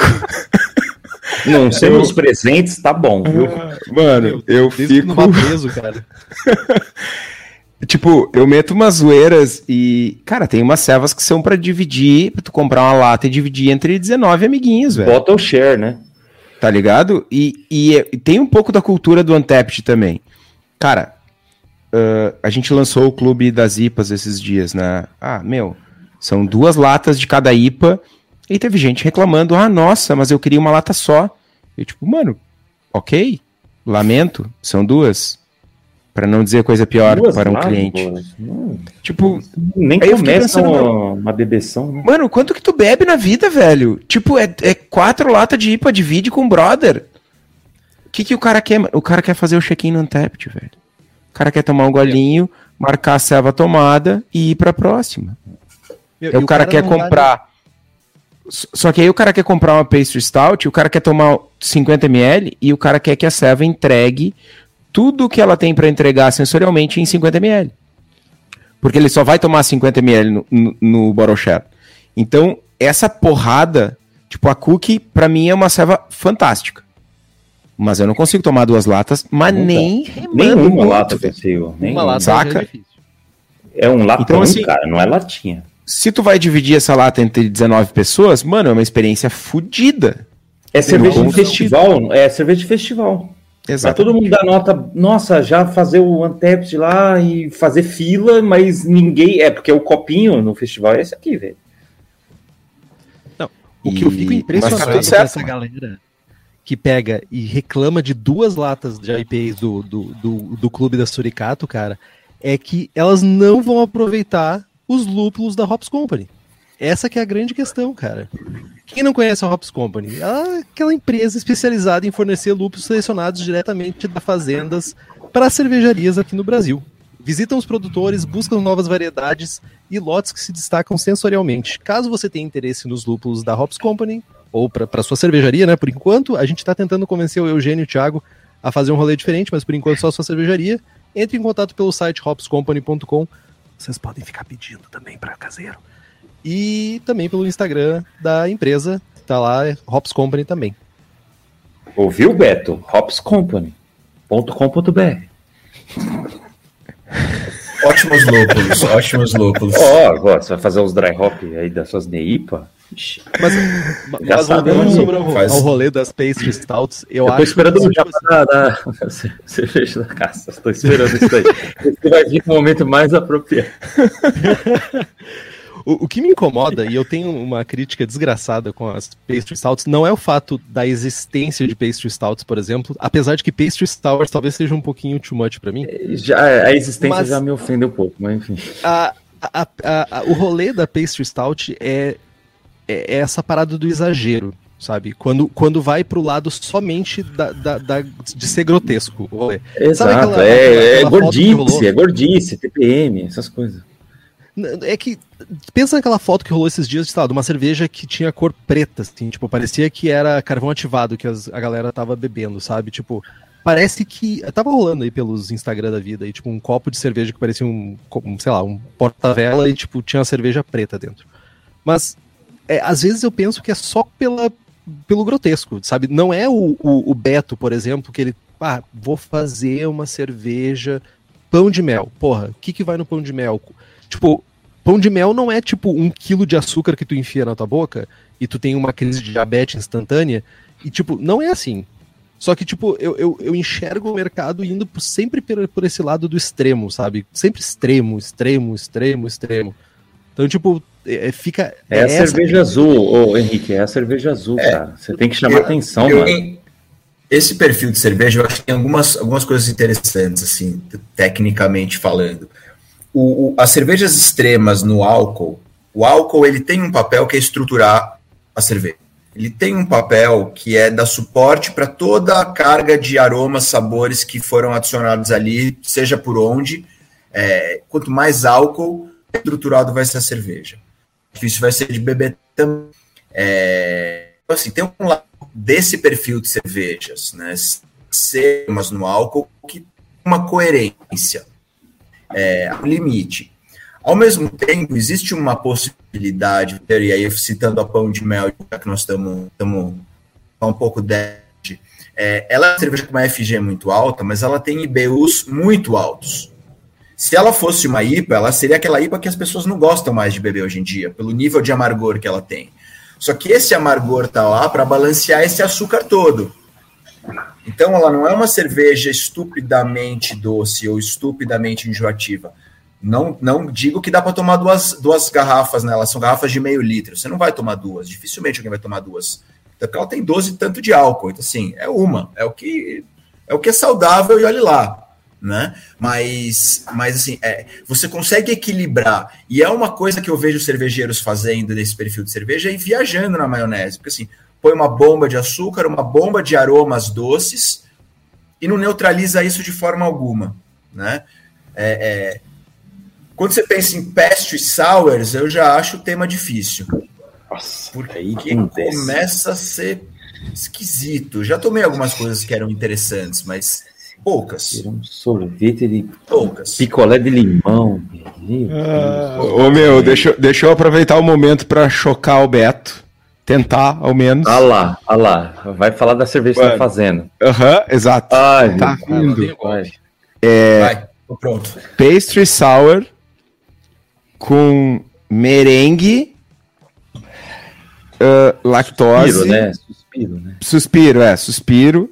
É Vamos. interessante. Suspiro é... 400, e- ovo, tá ligado? 429 suspiros na cerveja, na fervura, lactose, baunilha, ah, mirtilo, amora e framboesa, que é, é uma pavlova, é um doce russo, tá ligado? Eu fui pegar meu medidor, aí? medidor ali de glicose. Inclusive a gente não precisa, a gente não tem o nome da ceva ainda. Mano, papagaiada total, tipo 8, e quase 9% de álcool, mas com uma acidez super alta. Eu tô lançando uma ceva agora. Ah, su- surreal, mano. É, o pH dela, afinal, eu não fiz a titulação ainda, mas o pH dela ficou em 2,6. Ah, Uau. você E pode. É água de bateria isso daí. Mano, com um monte de lactose, tu toma a ceva e não parece tão ácida. É, a nossa, a gente Porque- tem a nossa, a nossa série que são as euforias. Elas não são pastry beers, né? Elas são, são imperial sours com frutas. Elas todas têm aí na casa de 12 até 16 gramas de ácido Ah, por, tá, por que litro, né? Na titulação. Esse é super azedo, mas quando você toma, ela não é tão ácida assim. Ela é agradável. O açúcar para E balancear. tem açúcar, né? muito- Eu, tem a questão com, É com a sour é aí que, que eu queria chegar. açúcar, né? E mais de 10% de álcool. Então, essa estrutura, é isso. Cara, vai virar um. Vai virar um Tem produto álcool e acidez de um lado e uma cacetada de açúcar do outro, né? Quando tu compara tipo, com a pão de mel, que tem uma quantidade grande de amargor, no caso das pastry sours ali tem essa acidez equilibrando o dulçor, tá ligado? É, é super ah, não é, vamos lá, tô- tô- estamos dando tiros no escuro, né, com duas cevas muito muito muito extremas, muito fora da casa, pode dar muito errado, verdade, mas é um risco que a gente está correndo. Mas a ideia é justamente conseguir equilibrar isso, né, para entregar um produto que faça sentido sensorialmente, né? Isso Podemos a gente falhar, tem que bater né? Falar em casa, você. né, Henrique, né? Falar em casa. Vai, vai, eu tô tentando, eu tô aprendendo a diabar com vocês. Vocês são muito bons. Falar em casa, Ô, Henrique, qual que é a casa do cervejeiro? Meu, falando em casa, cerveja da casa. Lógico, né? Que é o lugar certo para comprar aqueles insumos, né? Os insumos que a gente faz a nossa cerveja em casa, desde a pastry stout, não faça isso em casa, ou faça, é bom também, eventualmente. Mas, tipo, a cerveja da casa fabrica equipamentos voltados para o cervejeiro caseiro. Então fica ligado que estão sempre lançando novidades para facilitar a nossa vida. Para quem é da O região cabeçote metropolitana de, Porto Alegre, cabeçote de inox para bomba de máquina de lavar? Fantástico. funciona que é um ó. Revolução cervejeira. Acabou com o câncer da comunidade cervejeira, né? Essa é a grande Ah, verdade. que câncer, que câncer. É, tem ninguém que fuma de cigarro, tá pensando em câncer, sabe? Come McDonald's, tá pensando em câncer, sabe? Então, para quem é da região metropolitana de Porto Alegre, dá um pulo no espaço da cerveja da casa, na rua Paracatu 220, bairro Igara, Canoas, Rio Grande do Sul. Lembrando que tem variantes, tem mil coisas acontecendo.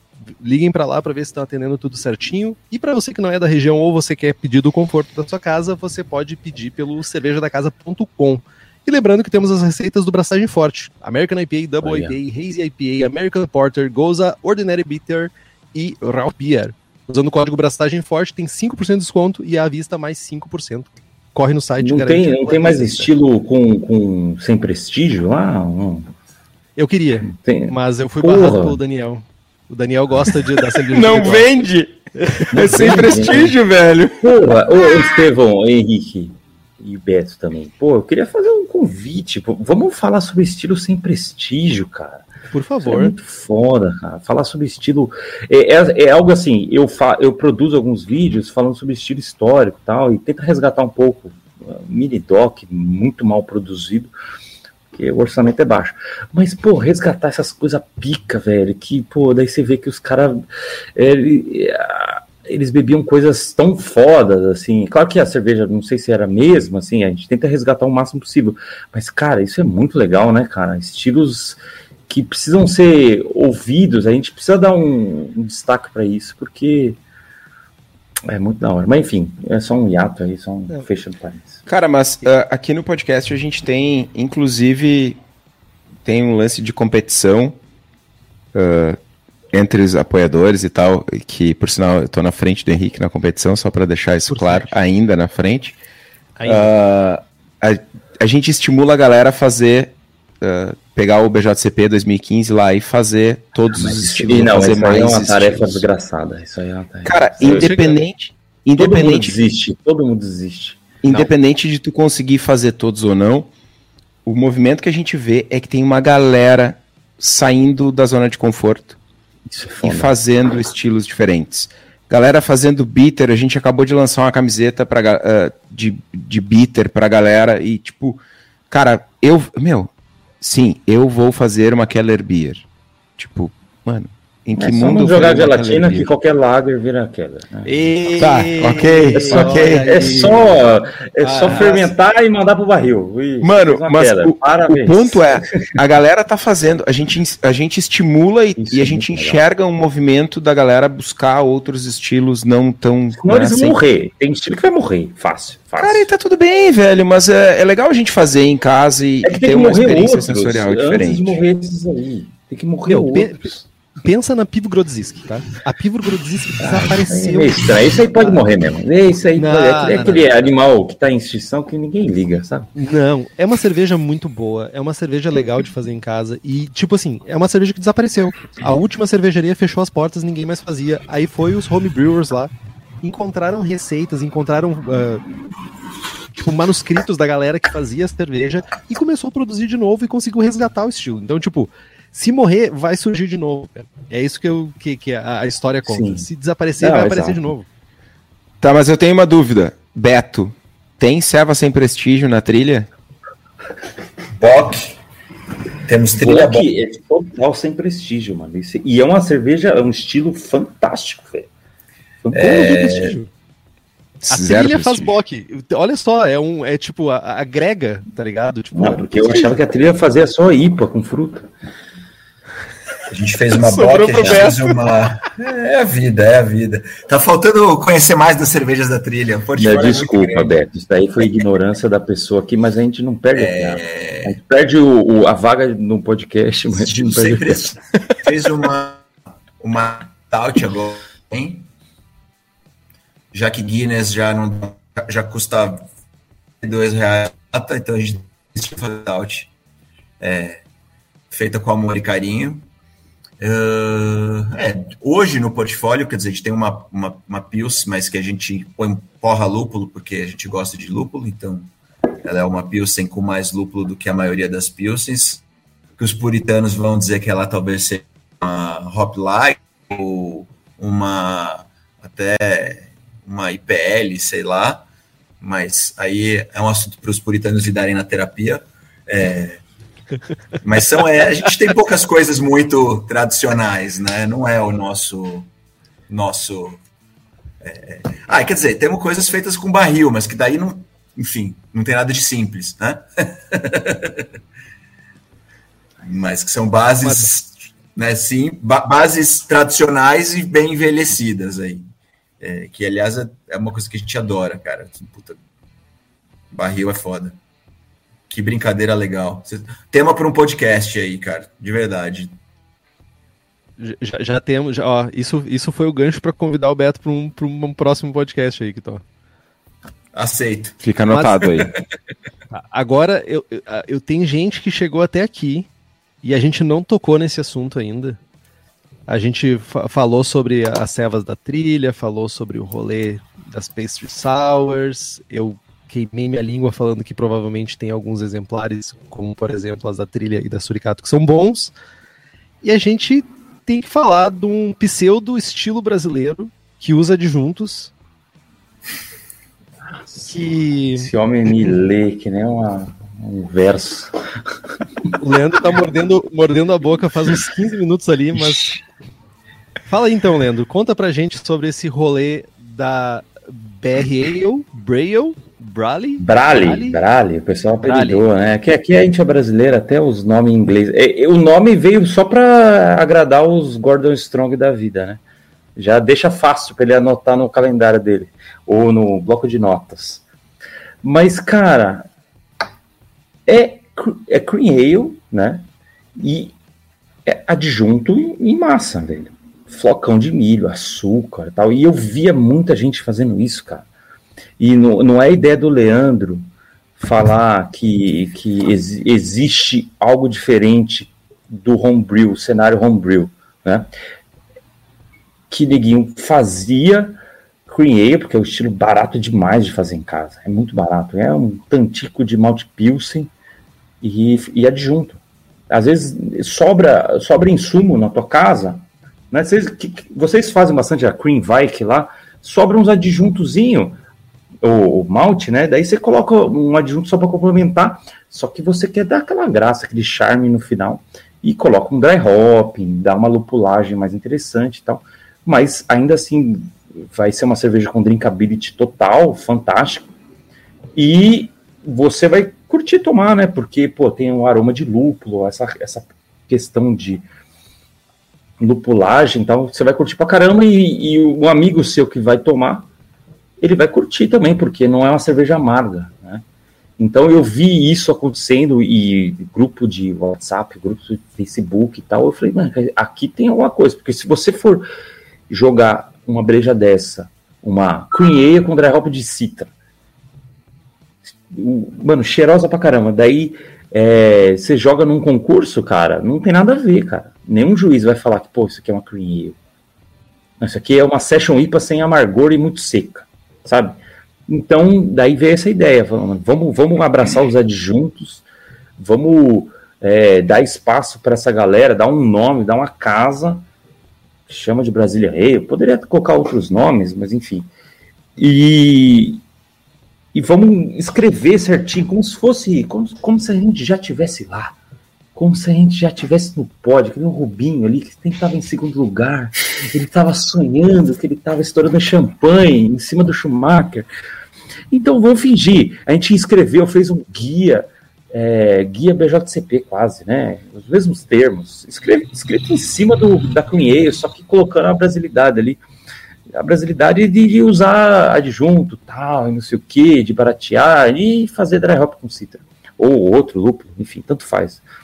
E assim, na minha cabeça já rolou. No, no cenário homebrew já rolou isso. Tanto faz se o Gordon Strong vai gostar, ou, ou mais pessoas vão aceitar, ou se outras pessoas que têm, produzem conteúdo, sommeliers, vão gostar ou não, tanto faz, porque o negócio já pegou. Eu já vejo que ninguém mais faz screen, ninguém, entre aspas, mas assim, muito cervejeiro já não faz mais cream e tal, você vê as postagens, falou, ah, é, esse aqui é, é uma brale, tal, você vê a, galera, esse movimento tá querendo força, a gente vai, no final, agora, no final desse mês, a gente vai fazer o primeiro concurso de Brazilian Ale, tal, mais de 100 amostras, vai ter juiz BJCP, vai ter eu também, enfim, não sou porra nenhuma, enfim, é, vai ter isso, cara, e assim, isso ganha corpo, enfim, e a gente não precisa eu, eu tentei ir para a linha de pegar o que já estava rolando, o que as pessoas já estavam fazendo, do que tentar estruturar o estilo. Ah, tem que ter coisa brasileira. Não, tem que ter brasileiro fazendo, porque tem muito estilo que surgiu assim, de regional, pessoas fazendo e foi. Entendeu? É mais ou menos isso. Cara, é, agora a gente tem dois ah, universos bem, bem longes aqui. Tem o Henriquezinho, o Boaventura aqui, que é o defensor ávido do BJCP, aquele cara que. E, e para mim tem duas grandes uh, vertentes para a criação do estilo, né? É histórico, um estilo que uh, ou a história moldou aquele estilo, aí a gente pode falar de muita coisa, vamos falar de Ordinary Bitter, vamos falar de... A própria Cream Ale, a Cream Ale, ela é um fruto do momento que ela foi criada. Exato. É, eu, preciso, eu tenho malte Pilsen, eu tenho adjuntos porque o meu malte Pilsen é desgraçado, Tipo, eu preciso disso aqui. Só que daí eu, eu fico realmente nesse, nesse. pensando na necessidade disso ser um estilo. Por que não simplesmente uma cerveja, saca? Por que não simplesmente. Tá, tô fazendo cerveja. É, é, quão diferente é ela do Macromeio? Essa que é a minha pergunta. Por quê? Por quê? É... Cara, é assim, veio, veio de muito cervejeiro fazendo, entendeu? É, é que nem uma Italian Pilsner. Sabe? Isso não tem contexto histórico nenhum. Não tem. Não tem nada. New Zealand Pilsner também não tem contexto histórico nenhum. É os caras adaptando e fazendo a, moda deles. a moda da casa. Só que tem um, um, um, um pool de pessoas fazendo, que daí, cara, o BJCP não é. Ele só cataloga o que está acontecendo, né? A gente coloca como autoridade, mas enfim, é a única que tem, né? Enfim, é o que, tem, é o que dá para fazer. E se tiver muita gente fazendo, nada faz mais sentido do que falar, pô, né, tem diferença disso, tem diferença daquilo, é, dá para encaixar aqui. É isso. Cara, com relação a New Zealand Pilsner, eu discordo um pouquinho, um pouquinho porque tem, né, tem produção de lúpulo, tem um lance rolando lá, que é significativo, e é significativo sensorialmente. Italian Pilsner, total, concordo. É tipo papagaiada. Mano, papagaiada total. Os caras pegaram lúpulo alemão e botaram mais lúpulo alemão numa cerveja alemã. É tipo o Leandro botando mais lúpulo americano numa cerveja americana. Tá? É. Show. Italian Pilsner tá na mesma. Né? New Zealand Pilsner acho que não, porque tem um lance sensorial diferente e tal, de lúpulo kiwi e parará, aquela coisa toda. Agora. Uh... É brasileiro esse lance? É brasileiro, não, porque eu não... vejo a plebe, a plebe, plebe rude, a galera fazendo, homebrew fazendo. Por isso que eu acho que é brasileiro, entendeu? Você não vê americano ou, ou, eles fazem cream ale, ou eles fazem IPA, porque eles têm acesso, é, é muito mais barato. É, era aqui, essa a minha pergunta. Os caras não, não fazem isso. entrar em, em, Não faz, vai fazer pra quê, velho? Ou faz uma IPA, faz clone da, da Pliny the Elder, sabe? É 50 conto no Brew Shop, sabe? É, e uma cream ale é 30, sabe? Olha a diferença, cara. Aqui é o, é o que deu para fazer. E, tipo, o pacotinho de, de lúpulo bom é 50 conto.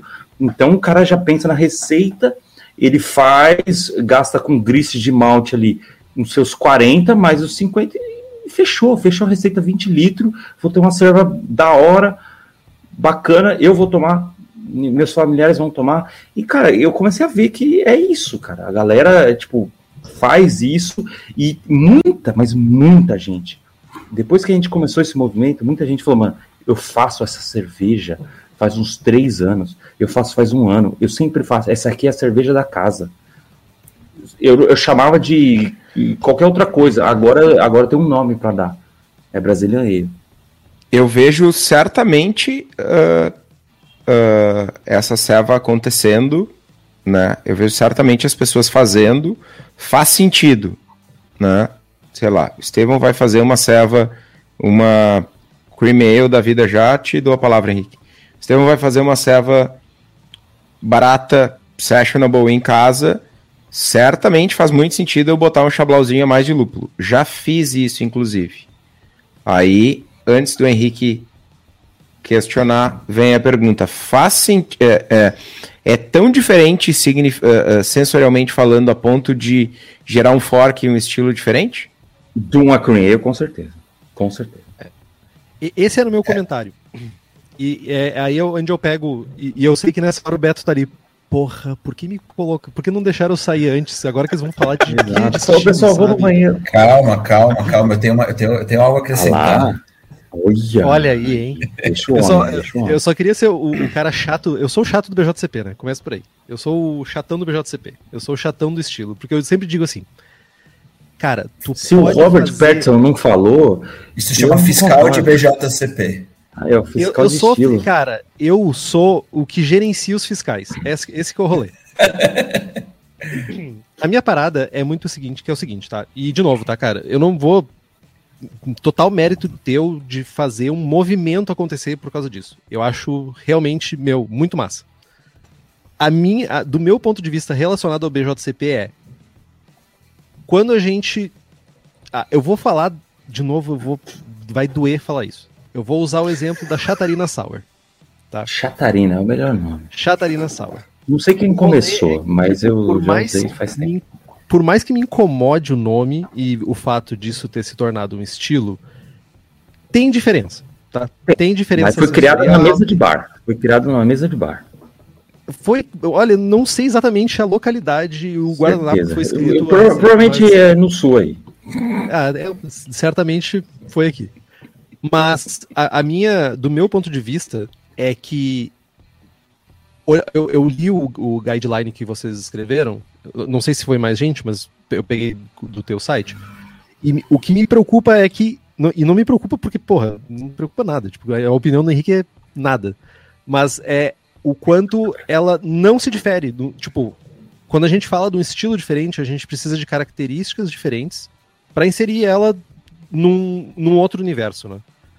Ah, e tipo, olhando pro BJCP 2015 e olhando, eu, eu sou o cara do, do, guia, né? Quando eu olho pro BJCP 2015, eu consigo inserir ela em outras categorias. Eu consigo colocar em outros lugares. Saca? É specialty, né? daí é fácil. Não, não. A gente tem aí pelo menos mixed style, tem pelo isso menos mixed style a gente meu consegue. Querido, isso não é estilo. Mixed style encaixa qualquer coisa, até as, uh, sour pastry é mixed style também. Definitivamente. Só que a, a parada é que. Daí, Eles tipo, que briguem, eu tô, tô tentando fazer um negócio aqui.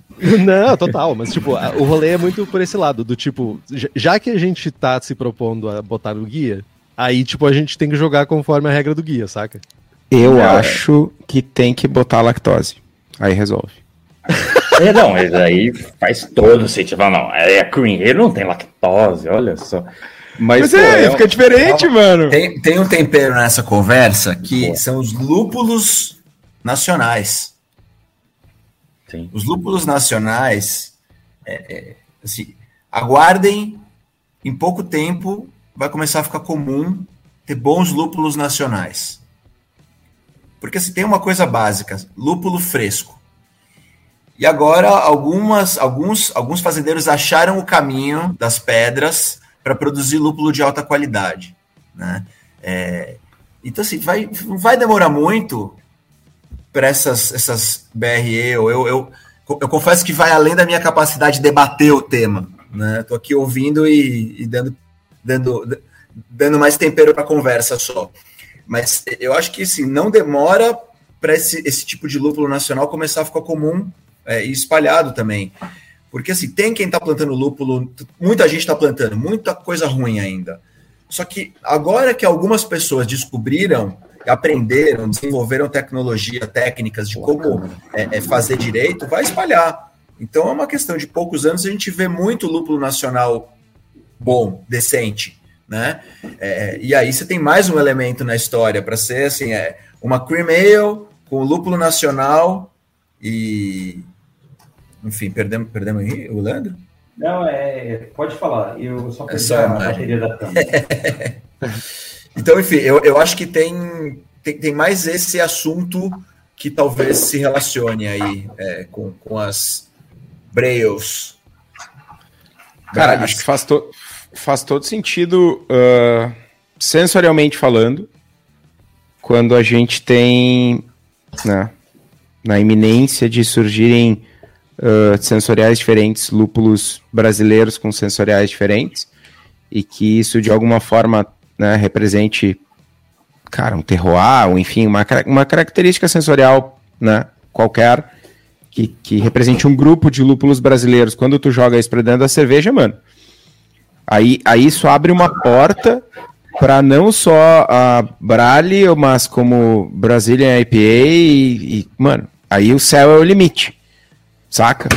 Porque, tipo, se, se tem Australian Pale Ale, foda-se, pode ter Brazilian Pale Ale. Se tem German IPA, foda-se, pode ter Brazilian IPA. Tendo uma característica sensorial uh, uh, de lúpulos brasileiros, aí, cara, se foi o boi com as cordas, tá ligado? Já era, vai tá ter 19 começo, estilos tá no começo ainda. Eu, é. eu tenho testado bastante lúpulo nacional e o que eu vejo, assim, é que algumas variedades se adaptam melhor, tá? Então, Comet tá bombando aí, porque é o mais porradeiro, que tá mais aguentando o clima aqui, e, cara, é muito legal o lúpulo, mas ele é, não é o que a gente estava ah, acostumado, assim, né, com a influência americana e tal.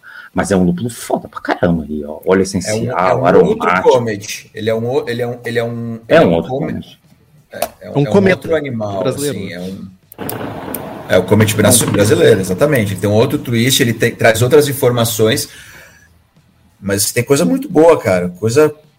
Assim, eu, eu, eu, eu essa semana eu recebi uma análise né, de, um dos, de uma das fazendas, a Brava Terra, né? Que é uma das que está fazendo as coisas mais legais.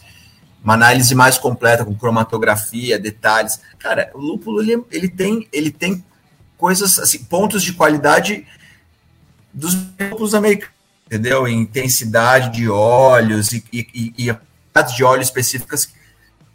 É aprender a usar os usos bons desse lúpulo. Agora vem esse desafio, né? A gente aprendeu a usar lúpulo americano imitando os americanos. Então tem um desafio que assim, como usar esse lúpulo direito? O que, que ele vai oferecer para gente, né? É, que não é, não é só coloca lá e, e faz o dry hopping e, e, e reza. A, a, coisa é mais embaixo. Então, mas a gente está chegando nisso e, e vai ter mais variedades ainda, assim. É tempo, né? É uma cultura cara, o cara planta, ele fica lá sentado três anos chocando só para começar a brincar. Sim, eu não, e assim, vai surgir, vai surgir essa ideia aí, e, e eu estou interrompendo vocês, mas enfim, eu acho que seria maravilhoso ter um terroir nacional e fazer um estilo baseado em, em, em lúpulo nacional, como os argentinos já fizeram, Pampeada. É, Dourada é? Pampeana e Pargenta. Dourada, Dourada Pampeana, Argento. Ipargenta é foda, velho. Ipargenta tal. Enfim, beleza, eles começaram muito antes, né? A gente começou praticamente agora. Cara, mas aí, aí eu tenho um ponto, uma. Vamos lá. Tem, tu lançou o movimento, né? BRE, o Brale. Brale, vou chamar de Brale. Tu lançou o movimento Brale. Show. Estamos aqui discutindo né? A gente enxerga um futuro com lúpulos brasileiros, beleza. Tu vai lá e compara com Ipargenta. Tá. Mas toda vez que eu falo de Ipargenta, ou que todo mundo fala de Ipargenta, vem a piadinha. Porque isso é não faz sentido, porque é papagaiada de argentino. Como é, Leandro, vislumbrar um futuro de pelo menos, sei lá, dois, três anos, enquanto os lúpulos brasileiros não engajam e a gente não enxerga esse futuro todo, a gente vê falando Brale e a piadinha, como a gente faz a piadinha com a Ipargenta, porque é um estilo, mas não é, porque faz sentido, mas não faz, porque sempre que tu fala de Ipargenta é tem que vir o... do, do brasileiro ali, né? Cara, né? E a gente não é pouca coisa no mercado cervejeiro, cara. Gente, não, com certeza a não. Gente, a gente com certeza não. pegar as boas lições e fazer rápido as coisas, né? New England estava estourando forte não deu um, um ano a gente já estava fazendo. Milk, milk pastry, alguma coisa sour, não deu nem duas semanas, né? Nem o cervejeiro falou para a mãe dele, já tinha um brasileiro aqui fazendo a mesma coisa. Então a gente, a gente sabe sugar as partes interessantes e, e as partes inovadoras do mercado e daqui a pouco e a gente começa a colocar fruta nossa, já faz uma maluquice toda. Então a gente é tão inventivo quanto o mercado lá de fora. E eu acho que a gente tem mais importância do que o mercado argentino, porque, cara, a única cerveja argentina que eu já tomei foi uma Quilmes litrão bem oxidada, enfim, não, falando mal dos manito, mas assim, boludos, ó, é, a gente a gente tem mais movimento, a gente tem mais força para corroborar o estilo. Não estou falando que eu vou fazer isso. No, quando eu estava desenhando a ideia desse vídeo, eu falei, cara, a gente consegue, a gente vai fazer. Cara, para mim já não importa mais se a gente vai conseguir ou não, se o Gordon Strong vai tomar uma breja comigo, vai tomar uma brale comigo, já não importa. O importa é a galera estar falando sobre isso, porque isso traz atenção para esse mercado. A minha ideia não é o Leandro lucrar com isso, e tanto é que tem, tá rolando umas collab, e eu falei, mano, eu não quero nada, só me dá uma, dá uma garrafinha no final e beleza, eu não quero lucrar com nada disso, eu só quero que o pessoal olhe para o mercado brasileiro. E olhe e, e, mais pessoas pensem sobre isso e a gente ganha um espaço de notoriedade um pouco além do, do que o Brasil, né? Daí os, os caras de fora olham e falam, não, os caras tá tentando levantar essa bandeira tal. Às vezes pode ser só uma fofoquinha, puxicho, mas para mim é, já tá bom, entendeu?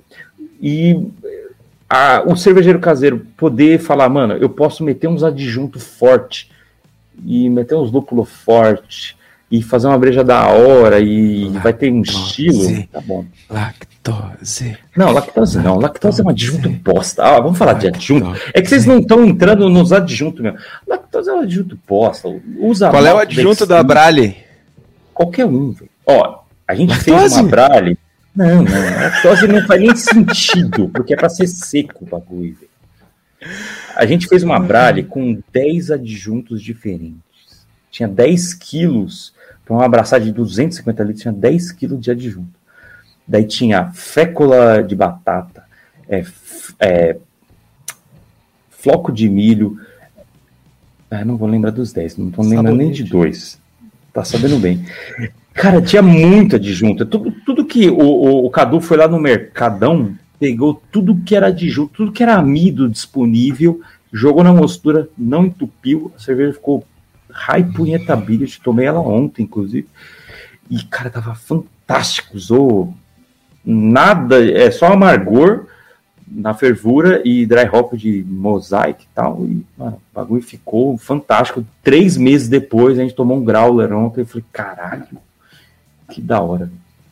É, ninguém perguntou, tá? Muito, o Leandro não perguntou, mas quando a primeira vez que eu ouvi o nome, eu automaticamente pensei, essa cerveja tem mandioca. Porque se eu pensei assim, vai ser BR Ale, vai ser isso, beleza. O que, que eu penso de insumos que podem ser brasileiros, 100% brasileiros, que corroboram com o nome BR Ale? Eu pensei, mandioca. Não tem como fugir da mandioca. A Double BR pode ter rapadura. Boa! Mas é que eu, eu Olha fiquei aí, ó. pensando nisso, mas eu Olha falei, cara, eu não, eu, eu não vou ficar gastando palavra e fazendo tudo isso daí só para justificar o que a Colorado já faz. Eu quero justificar o que o cervejeiro caseiro já faz, que ele passa no mercado, compra um flocão, compra um açúcar, que é um adjunto fantástico. Açúcar é muito mais simples, você resolve e, e você joga na fervura e já era. Você nem precisa usar tanto, seca a sua breja e já era. Eu não, eu não quero fazer tudo isso daí, que nem o pessoal falar, não, precisa de fruta brasileira tal. Cara, eu não quero dar para Colorado um estilo para ela brincar, sabe? Não, deixa a Colorado Tá. fazer o que ela faz. Mas e aí a, a- quem foi que lançou a Brazilian Pale Ale agora? A... Lon? Lon? Foi o pessoal do foi Ambev, Foi. né? Long, Foi né? a Long. Mas Lambert. show, eu achei maravilhoso. Falei, isso faça, vixe, chama mais, chama mais esse negócio, trazer brasilidade, falar que é cerveja nossa. Eu, mano, eu nem, o pessoal ficou mandando, eu falei, cara, tá certo, velho. Oxe, usa lúpulo brasileiro, usa malte brasileiro, pô, isso aí todo mundo vai ganhar. Até o Estevam, que nem quer, ó, fazer brale, ele vai ganhar também, porque tem mais gente, mais produtores, mais de 100 produtores de lúpulo agora no Brasil, velho. Cara, não, na minha cabeça já tá pronto, velho. Vou fazer double brale com lactose e rapadura. E dry hopping de lúpulo brasileiro. Mas você faz a lactose ali, que nem o- você falou antes, que era 5% só? Me- Meio por cento? Só um chablauzinho. Só pra dar uma espuminha, que nem aveia, sabe? Gente, Só o chablau. A discussão poderia ir muito longe e eu tenho certeza que isso aqui vai desmembrar ainda em outros programas pra gente tretar sobre outros, outros assuntos mil aqui. Mas du- depois de duas horas, vocês têm que ter um pouco de piedade de quem vai tentar editar esse programa. Que não vai pegar tá. o áudio direto do YouTube. Vai ter que pegar. Vai ser lindo. Ao contrário. Ou não, né? Agora tá gravando, contrário. fica tranquilo. Gravou É tipo- o tempo todo aqui. É, é lindo, tipo, cair com a mão nos bolsos, né? Tipo, vai ser nesse nível. Ah, mas, gente, ah, se encaminhando um pouquinho pro fim já. Foi, eu acho que foi uma troca. Eu não poderia imaginar que ia desmembrar em tanta discussão boa que a gente Foi teve. massa, né, cara? Foi massa pra caramba. Mas a gente queria deixar um espacinho também para vocês falarem, darem uma mensagem, falarem alguma coisinha aí, mandar um beijo pra família, não sei. Então, por favor, Beto, quer começar com a- pra gente aí? Bom, primeiro, obrigado pela, pela, pelo convite, foi um prazer. Papo muito bacana. A gente realmente poderia passar mais três horas falando sobre breja. Acho que é muito legal falar com, com gente que entende muito de breja, com olhares distintos. Acho que vocês reuniram um grupo bem divertido. É, Pô, muito, muito legal aí. Acho que é, é, vou, vou algum dia fazer uma BRL Pô, me chama, velho. Nossa, me chama. com goiaba. Nem pra lavar as panelas, vai ser seja pra turma. lavar as panelas, mano. Só de ver isso daí, só de ver o cara fazendo uma cerveja translúcida, meu, vai ser maravilhoso. E é isso aí, galera. Brigadão. Comprem trilha pelo site.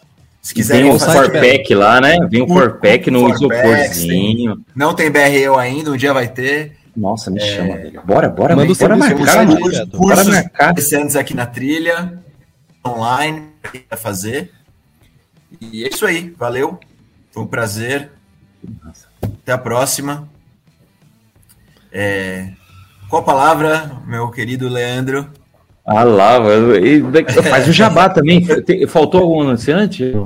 Não, eu ia dizer para dar o site da, da trilha para comprar cervejas. Pode O dar o site da trilha. Esse é fácil. www.trilhacervejaria.com.br Entrega em todos os estados brasileiros. É, Com a até no caixinha top. Caixinha top. Vários anúncios. Aquela caixa é né? linda, velho. Sul e Sudeste a cerveja chega gelada. Tomei um, um melão lá de vocês que tava fantástica. É isso aí. Melão Leandro. Wax. Brilha. Cara, até perdi ali. Quebrei. Brilha, caralho. Nem passei maquiagem pra isso. É, é isso aí, galera. Ah, não sei, agora você me quebrou. Enfim. Bom, ah, deixa eu só fazer uma campanha rápida. Não, não é pedir muita coisa. É só um subscribe. Estamos quase chegando em 100 mil inscritos no canal, velho. Puta, ia ser muito massa, cara. Não pela plaquinha, é só pra. Eu, eu, eu não peço like nos vídeos, eu não peço subscribe porque eu não quero atrair brameiro, porque aí vai ser difícil fazer a conversão do cara, é um trabalho muito longo. Então, deixa pro Rodrigão do canal do show, porque ele vai atraindo essa galera toda. Então, cara, se você curte esse conteúdo, se vai com a minha cara, vamos lá. Falta muito pouco, falta tipo 500 pessoas só pra gente bater e é algo que a gente está trabalhando faz muitos anos. O canal já tem, vai fazer seis anos e conteúdo semanal faz uns quatro anos, né? Três vídeos por semana. É um trampo da porra, mas é, é da hora pra caralho. E, na verdade, e depois, só finalizando aqui, é um prazer, uma honra. Eu fiquei tão feliz que vocês me chamaram, porque é um conteúdo que eu curto pra caralho. Eu não consigo escutar sempre, infelizmente é assim, mas é muito da hora. Inclusive, quando eu estava viajando para Porto Alegre, eu estava escutando o podcast de vocês. Eu já, caralho, vou na Cuba, tá? mas não deu tempo de ir lá. Mas fantástico, eu tomei cervejas fantásticas lá em Porto Alegre. A cidade fria do cacete, mas, ó, as pessoas são calorosas. Algumas. Algumas. Eu tô, é que tu não encontrou o Henrique. É verdade, coração gelado. coração gelado Gente. ninguém pega a referência direito. É, ursinhos carinhosos. Exatamente. Assistir a TV Gente. safada, ficar passando via TV. Muito obrigado pela presença. Foi, cara, além de todas as expectativas. ah, o papo foi muito rico de conteúdo, foi muito legal a experiência, mas principalmente foi divertido.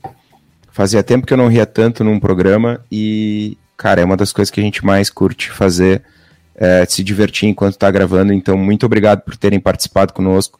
Foi bem massa. Leandro, eu não tinha eu não tinha assinado o canal, então tem mais um, um assinante daí aí. sim, Acabei, enquanto Deixa tu falava, F5. Eu também, Deixa eu dar o fiz a mesma F5, coisa. né? Deixa eu dar o F5. cara. ficamos Ó, na torcida nove- aí. Tá com o contador ali. 99, 610. Olha aí, ó. Eu Tá fico, quase, Eu, eu fico, eu- assim, é que falta tão pouco, daí pode, daí pode ficar pedindo like. Mano, vai, vai chegar com certeza. Parabéns pelo trabalho. Continua firme. E Beto, parabéns pelo trampo. A trilha é uma inspiração. É uma inspiração para mim. Influencia como muito a cervejaria, né, cara? Muita gente fica de olho em vocês, né, Beto? Mano, referência, velho. Referência, referência. Parabéns pelo trampo. Daqui a pouquinho, pandemia dá uma, dá uma aliviada, tá Pô, eu tomei segunda dose hoje, tô até com. Ah, já não tá espero mais que aqui. esteja passando. Daqui uns dias eu colo na trilha aí pra tomar umas selvas. Ah, mas tem que A colar gente aqui, vai hein? fazer aquela Vamos junto, Estevam. A gente vai fazer aquela breja que a pandemia adiou. Porra, bora. Bora. Já me Pandemia. mas me chama, hein? Pandale. Pandeio. Não, não, não deixem o Henrique com os nomes, por Uma favor, velho. versão de pão de mel com, com pandemia, né? Vai com Desculpa, misto eu já de corona. Eu pedi desculpa lá no início do programa. É uma lager com pão de mel. Pandeio. Eu, não, eu também não consigo. O que toca é a pessoa versada, a pessoa que tem um diploma aqui nesse programa, né? Tipo, a pessoa que, que sabe o que, que fala e sabe usar o Excel, acima de tudo. Mas, realmente, muito obrigado por. E, e fom- foram as primeiras pessoas a inaugurar o Sala de Braçagem, então foi muito massa trocar uma ideia com vocês, conversar aqui. Então, valeu. E até a próxima, né? Então, agora eu vou pro encerramento, porque. Cara, pode chamar qualquer vez aí, nós. Isso aí. É só eu, eu só, vou- só me lembrar de ligar o gravador. limpar o, o, o, o- o arquivo lá. Então, gente, compre os livros que estão no post, nós ganhamos uma porcentagem, você não gasta um centavo a mais por isso. Compre também as camisetas do Braçagem Forte na nossa lojinha, que agora está funcionando, diga passagem, o link lá no site. Com, ah, curta a nossa página no Facebook, nos siga no Instagram e assine o feed pelo nosso site. Também estamos no Spotify, Google Podcasts e Deezer, e se você gosta do programa e quiser fazer um review no iTunes ou no seu agregador de podcasts favorito, isso significa muito para nós.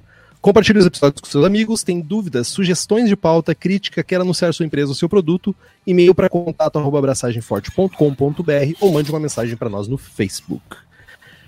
É isso. Tem que falar tudo certinho, as pronúncias. Facebook.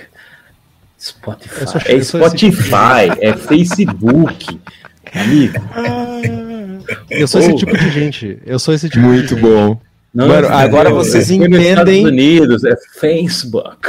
Vocês entendem o que eu passo toda Pô, semana. velho. mano, Eu sou um guerreiro, Eu tô velho. gravando aqui, mas eu tô de chinelo, sabe, amigo? É, é Eu tô de Facebook. tênis, eu tô de roupa social aqui ainda. Ah, tá. O Henrique botou a primeira bermuda depois dos 35 anos, velho. Vocês não estão entendendo o nível de. Ele grava com roupa do de missa. Braçagem forte? Braçagem forte. Fortíssimo.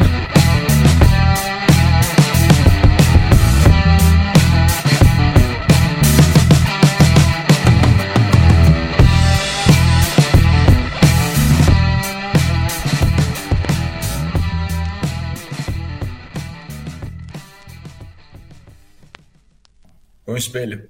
Só queria mostrar. Meu